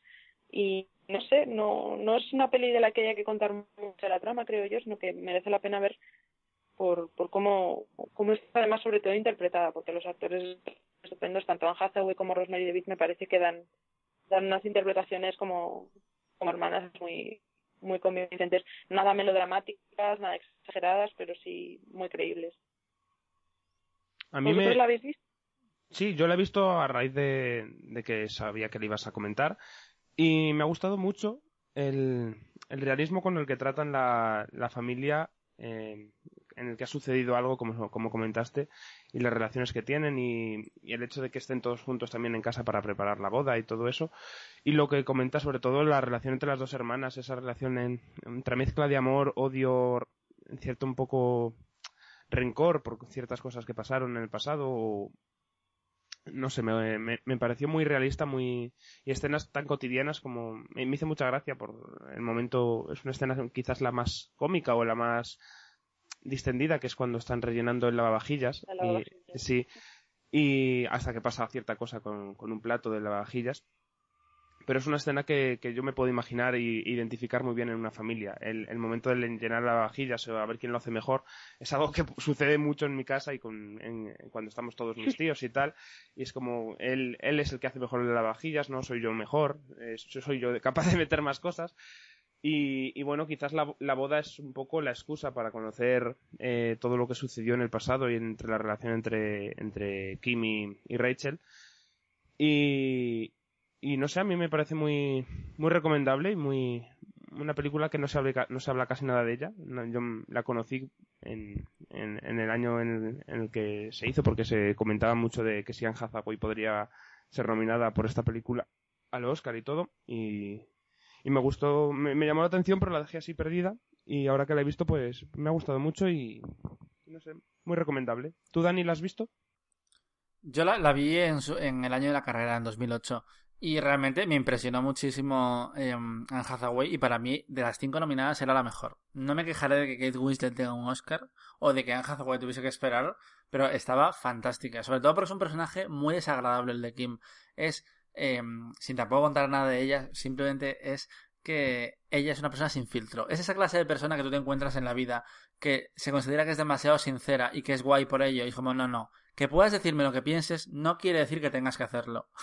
y Kim es una persona sin filtro. Es un poco eso lo que, lo que recuerdo. Y mm, también hablando de memoria, sé que me gustó mucho Rosemary DeWitt y Debra Winger también está muy bien, como el papel de madre. Y además hay una bofetada. Y para mí, una película, una película con bofetada no, siempre merece la pena. Y mm, había una cosa que yo no entiendo, no sé si a vosotros os gustó que pintaba la, que pintaba la película o tal, pero me ponía un poco nervioso, eran las escenas musicales. Ay, pero es que me, me está riendo mucho porque la he vuelto a ver hoy. Y es que todo el mundo todo el rato está sonando el violín, pero es que Mm. está ahí el violinista, o sea, es la banda que está ensayando para la boda, incluso después de la boda, y están todo el rato tocando, y entonces esa es Todo la banda sonora de la película. Y me encanta el momento en el que está en un momento tenso de en la cocina discutiendo, no recuerdo ahora por qué, y, y de pronto dicen, bueno, esto es ya, y entonces la, la maestra, ¿no? La mujer del, del padre sale y les dice, bueno, podéis parar un poco, y, y paran la música, no porque es que es, un- es que efectivamente además el violín, claro, es un sonido que es que se te mete en la cabeza, es como parar un poco ya, pero, pero me parece con un toque hasta cómico, ¿no? Que el violinista esté siempre, Sí, sí. aparezca en cualquier escena, está ahí metido el violinista. Y, llegan, llegan en coche y te encuentras que están ensayando en un pequeño porche todos los del, los del violín y en- los ves y no están sin tocar en ningún momento. Sí, sí, pero a mí me, eh, sí, me cansó, me cansó un poco, sobre todo cuando hay momentos igual, que son cinco minutos de música. Y es como, a ver, eh, Jonathan Demme, entiendo que te encanta hacer documentales musicales, pero yo no venía a ver esa película. Dame aquí un drama de hermanas, un drama de gente con rencor. Eh, pero me llama mucho la atención la forma de dirigir de este hombre, que de una película a la siguiente no se parece absolutamente nada. La boda de Rachel no parece que es del mismo de Filadelfia y Filadelfia no parece que es del mismo de mm, El silencio de los corderos. Y siempre me llama mucho la atención de sus películas. Pero sí, sí me gusta eso, eh, la boda como, como entorno para que salga toda, toda la mierda un poco, por decirlo de alguna manera, de una familia. Pero a mí me gusta, vamos, una cosa que, que comentaba después de volver a ver es que, claro, la película se llama La boda de Rachel, es el día de Rachel, y sin embargo la protagonista de la película Mm. Kim. Y es lo que me gusta del personaje de Rachel es que ella lo que más tiene, el mayor resentimiento que tiene contra su hermana no es una cosa concreta que pasó, sino el hecho de que durante toda su vida le haya robado el protagonismo con sus dramas y que también en el día de su boda la recibe mal porque claro sabe que, que, le va a, a robar digamos la atención y, y, y el buen rollo que hay con sus con sus miles de dramas. Es una cosa que me gusta mucho porque no sé yo me parece que es algo que he visto en, en gente que conoces pues, si hay un hermano muy conflictivo el otro queda como como siempre de segundo no entonces eso me, me ha gustado mucho porque lo he visto como muy realista. Sí, tiene mucha, mucho sentido cómo se comporta tanto uno como cómo, cómo se comporta el personaje de Rachel en, en relación a lo que es eh, Kim y, lo que decía Dani, que es sin filtro, pero sin filtro para bien o para mal, ¿sabes? Cuando hay un momento en el que ha explotado para mal, luego ella vuelve agachando la cabeza un poco y, y en- eh, sí que notas que Kim quiere a su hermana y quiere a su familia, por mucho que haga todo lo que haga. Y, y bueno, pues creo que queda mi última, mi última película. También, ya esto ya es, es el drama definitivo. Y, na- y nada, ponemos un- una canción y hablamos de él. Vivir así es morir de amor.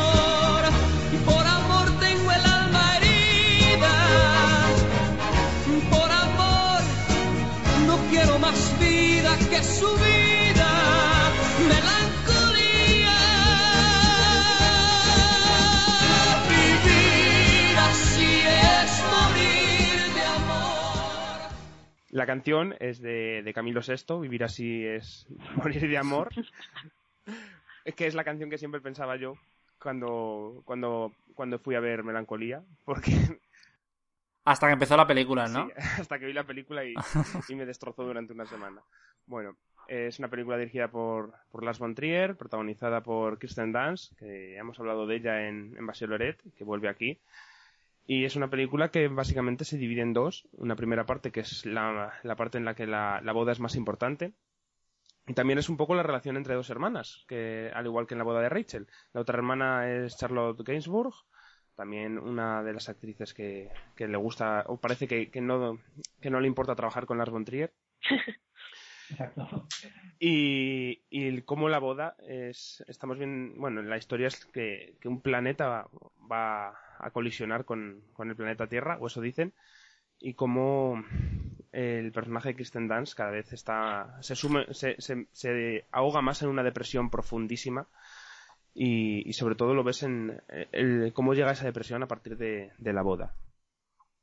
Y es una película que, que me hizo pensar a mí mucho en, en, en, cómo un cambio de, como la boda o un cambio de vida como el que iba a tener esta, este personaje, eh, le puede sumir en- perdón, le puede meter en una depresión tan, tan profunda a, a, a una persona. Y, y es, es eso, el título de Melancolía es básicamente lo que, lo que me transmite la película. Así es el bueno de Lars, que hace películas para quitarnos la alegría de vivir. Del, director que nos amargó la vida con Bailar en la oscuridad llega Melancolía. No, no, realmente es una película que te, te chupa la vida en la sala.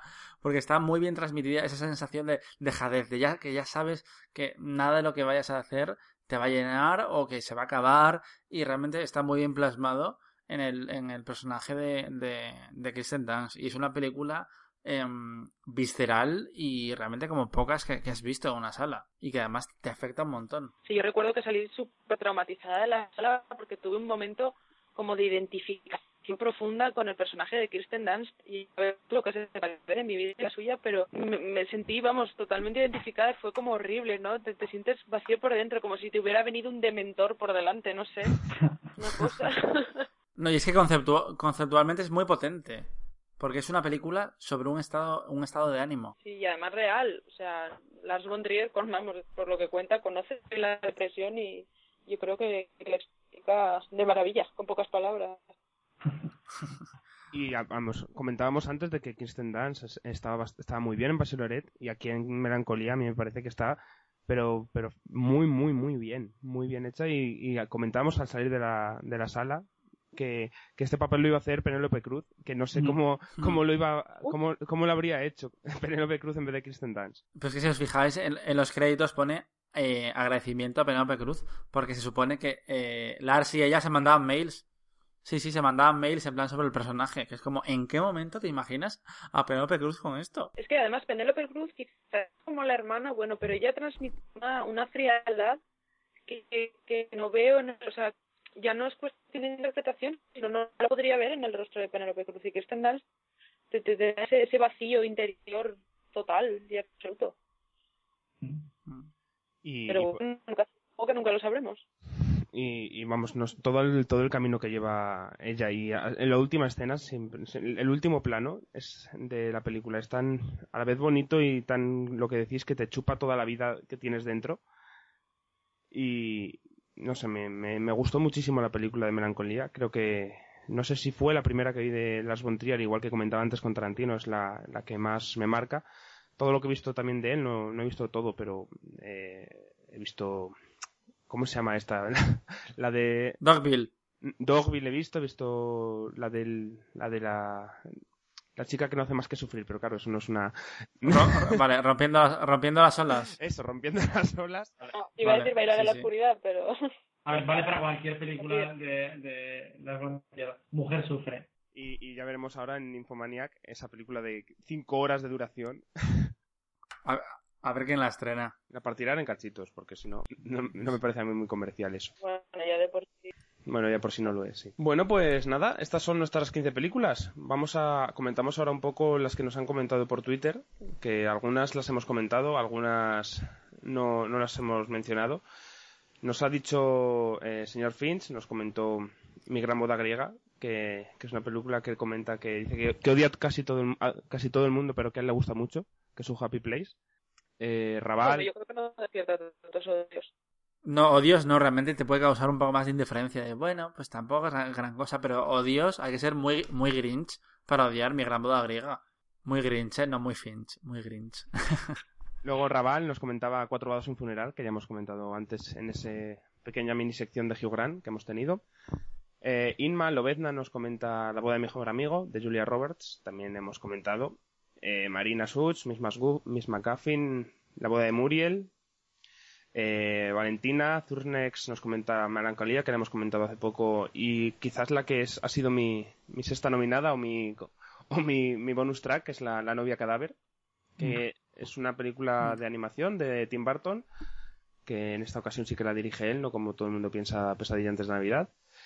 Y que sin ser quizás tan, tan buena o tan memorable como, como Pesadilla antes de Navidad, que es la más conocida así de este estilo de stop motion, a mí sí que me parece una historia bastante bonita y agradable de ver. Y, en su momento me gustó un montón.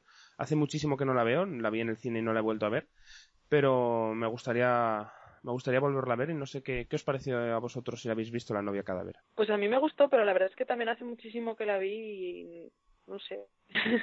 pero pero me gustó, me gustó mucho. Yo es que el, el Tim Burton más más puro, digamos, o más de los inicios es el que, más me gusta, desde luego. Sí, realmente las pelis de animación, las tres que ha hecho, dos dirigida, una producida, eh, están, están bien. Igual la mejor de todas sí que es cierto que es Pesadilla de Navidad y Frankenweenie yo me lo pasé muy bien, pero la, eh, la novia cadáver también tiene lo suyo y vi- visualmente es muy sugerente y sí, está bien. Aprobamos la novia cadáver. Y luego nos comentaba también el tercer miope, Cuatro bodas un funeral, Rec 3 y otra que, que no, eh, bueno sí, el- y el banquete de boda. Y otra que nos ha comentado mm, agente Urbi, eh, Urco Urbieta, es El día de boda, El día de la boda, que yo no la conocía, es una película protagonizada por Debra Messinger, Mul- Mulroney y, y Amy Adams, que, que vosotros la habéis visto alguno? No. Mira, llevo queriendo ver esa película desde que sé que existe, que son muchos años, pero no la he llegado a ver nunca. Pero yo, claro, yo con ese reparto, pero no, no. Es una película que tengo también de no haberla visto. A mí me fascina eh, hasta qué punto, a pesar de que la gente se haya dejado de casar, eh, o lo haga mucho menos, se siguen poniendo películas con la boda de. Tengo aquí apuntado, en la boda de mi hermana, la boda de mi familia, la boda de mi novia, el día de la boda, la gran boda, la boda de mi mejor amigo, la Amiga. boda de mi mejor amiga. Es decir, hay Es decir, hay millones de millones de casos. Y hasta que llega un punto que es como, Y no sé hasta qué que llega un punto que Sí, es como, sí, no yo sé cuando qué tradujeron es. aquí Bridesmaids como la boda de mi mejor amiga dije, es, no puedes traducir una película así porque hay 80 películas con el mismo título. Mm, Eso iba a decir sí. que en parte es, es por las traducciones, que las películas, yo tengo la boda de Ya. Rachel y la boda de Muriel y no, no se llaman parecido ni, Mm. ni el montalente.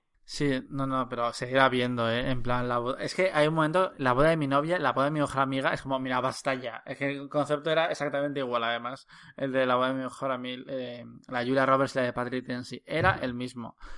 Pero bueno, seguiremos estando ahí y quién sabe si comentándolos. Otras 15. También Adictos al Espectáculo nos comentó la boda de mi mejor amigo o Iñaki, Iñaki ni allí nos, nos dice que, haría un que, si, que si tendríamos un hueco para, para Eloís de Tino Casal. Eh, creo que referenciando a, a Rec 3 y, y bueno y esas son las que nos han comentado Eh, y vosotros os ha quedado alguna por comentar verdad Nos da vergüenza, a mí me da, me da vergüenza. Mamma mía, vergüenza que si quieres la digo yo. ma- mamma mía, a ver, es una película mala, pero en el fondo te lo pasas genial viéndola. Es una película fantástica porque está perfectamente a la altura de las expectativas que se propone. O sea, no tiene ninguna pretensión más allá de ser divertida y, por eso pienso yo que no, no hay que tener vergüenza de que te guste Mamma. No, no, no, sí, a ver, la tengo en Blu-ray. Hay que decir.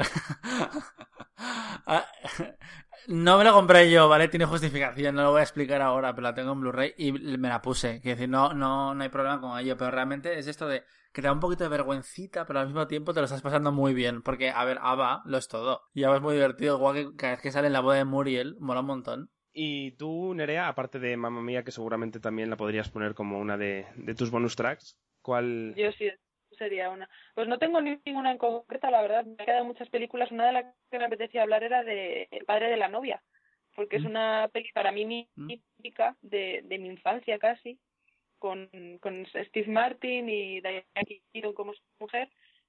Y, y no sé, me parece que bueno, es una, es una comedia, sin más, pero da un punto de vista diferente que ese es el de los padres, ¿no? Sobre todo el padre que pierde a, a su niña a manos del, del tipo que va a casarse con ella y bueno, pues, pues siempre me hace gracia. Me he quedado con ganas de ver la, la versión original porque es una, un remake de una película de, de Minelli. Sí, con, con Spencer Tracy y Elizabeth Taylor, ¿no? Además, en una de sus- de sus primeras pelis hacía de hija. Efectivamente. Bueno, el otro día me encontré con un telefilm de estos de Antena 3 maravillosos en el que salía precisamente la hija de, del padre de la novia y me quedé como, como pilladísima y nadie sabía quién era. Y es como, es la hija, es la hija. Qué duro, qué duro es crecer. Eh, ¿Y tú, alguna, alguna más? Pues no sé, yo alguna más que yo esperaba que no la he visto, pero una que esperaba yo que, que se comentara porque es también de las que más se, oyen hablar de películas de bodas. Es el hijo de la novia de, de Campanella. Yo la, la tuve, la tuve también en mi, en mi lista final, pero como era un poquito más moñas, eh, me, me gustaba coger un poco pelis diferentes. Y al final se quedó fuera. Con esto yo creo que ya podemos dar por finalizado este, este cuarto episodio de Ranking Club, que hemos hablado de películas de bodas, ya sea de despedidas de soltero, reuniones familiares, eh, matrimonios de conveniencia o, o del estreno de la gran familia española, que, y que hemos visto como la boda y la familia siempre van, van unidos. Y bueno, ¿queréis hacer algún comentario más? ¿Alguna película que os haya quedado por ahí pendiente que queráis nombrar? Hemos nombrado a Catherine Heigl mucho. Sí, yo, yo la tengo Demasiado. muy presente. La tengo muy presente. Pero bueno, el, el mundo ha sido justo con Catherine Hill y la ha puesto en su lugar. Pero bueno, Guerra de Novias, que, que sa- que sacó el tema eh, eh, Nerea antes, es una película que, que a mí me sorprendió de lo mala que era y lo machista que era. Porque las Terrible. protagonistas, es que las protagonistas eran estúpidas y, y llegaban Yo- yo- a, a unos extremos que realmente es como, tía, me caes muy mal. Como espectador, me estás cayendo muy, muy, muy mal. Sí, sí, y encima el personaje de Anne Hathaway al, al final es como, pero, pero ¿cómo has podido hacer esto? Claro, recordemos, hay una cosa que le debemos a Catherine Heigl, es que Anne Hathaway iba a aparecer en Lío Embarazoso. Demos gracias al cielo de que al final fue Catherine Heigl que total iba a hundir su carrera igualmente. Y no, ¿Por no qué? Hathaway Sí. la que... Uf, Sí, si bien embarazoso está, a mí me gusta mucho. me parece horrorosa. Una película que me traumatizó en su momento. Mm, No sé, yo, yo me lo pasé, no la he vuelto a ver, ¿eh? pero me lo pasé muy bien, me lo pasé muy bien. Pues a mí me pareció, hombre, reconozco que, vamos, tiene su público y que probablemente lo hubiera visto en otro momento y me habría hecho algo de gracia. Pero no, no me gustó. Mm. A mí la, la, la película así de la tropa esta de, de Judd Apatow, quizás un poco ya más apartada, que, que sí que me gusta, pero podría haberme gustado un poco más. Me quedó esa cosa de, me ha gustado, pero podría haber gustado algo más. Eh, es The Five Year Enga- Engagement de, de Nicholas Stoller y, y Jason Segel que quizás es un poco larga, que es un problema que tienen muchas comedias de ahora, que son excesivamente largas, pero que tiene ciertos momentos bastante graciosos o divertidos y, y quizás también estuve a punto de mencionarla. Y mm, yo sé que tú, Nerea, sí que la has visto, tú, Dani, la has visto. Sí. ¿Y os, os gustó? ¿Os decepcionó totalmente? A mí me pareció, como dices, un, un poco larga y, y a pesar de lo mucho que a mí me gusta de Emily Blunt, que es una tía que me cae genial, y bueno, Jason Segel, en esta película brillan muchísimo Chris Pratt y Alison Brie como, como secundarios. O sea, son, vamos, si hacen una película solo con ellos dos, Sí. creo que hubiera salido más divertida porque al final, claro, te la venden como una comedia, pero es una reflexión bastante, bastante amarga. No es, no es comedia pura, desde luego. Entonces, eh, digamos que es una película que creo que juega mucho las expectativas de cuando vamos a verla. No sería la primera vez, además, que Apatow hace, produce una, un spin-off de una película eh, con los secundarios de, de- de- que estaba un poco de fondo. Pero, Hablando eh, de lío embarazoso. Exacto, sí, sí, sí. A mí la película me dejó un poco así, que ni chicha ni limona. Pero me sorprende mucho que no hayamos hablado de, mm, de películas. ay, ¿Cómo se llama esta mujer? Que se me ha olvidado ahora.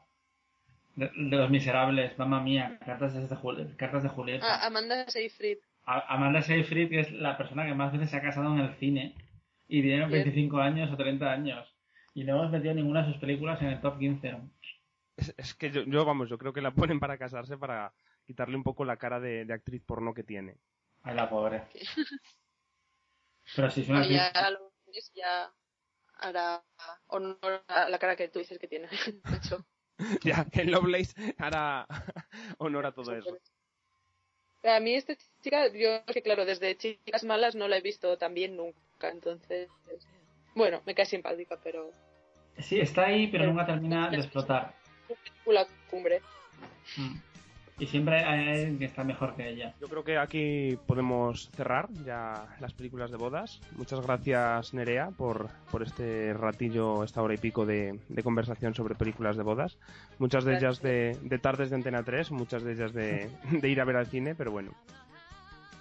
En todas vemos reflejado muchas cosas que luego vivimos nosotros.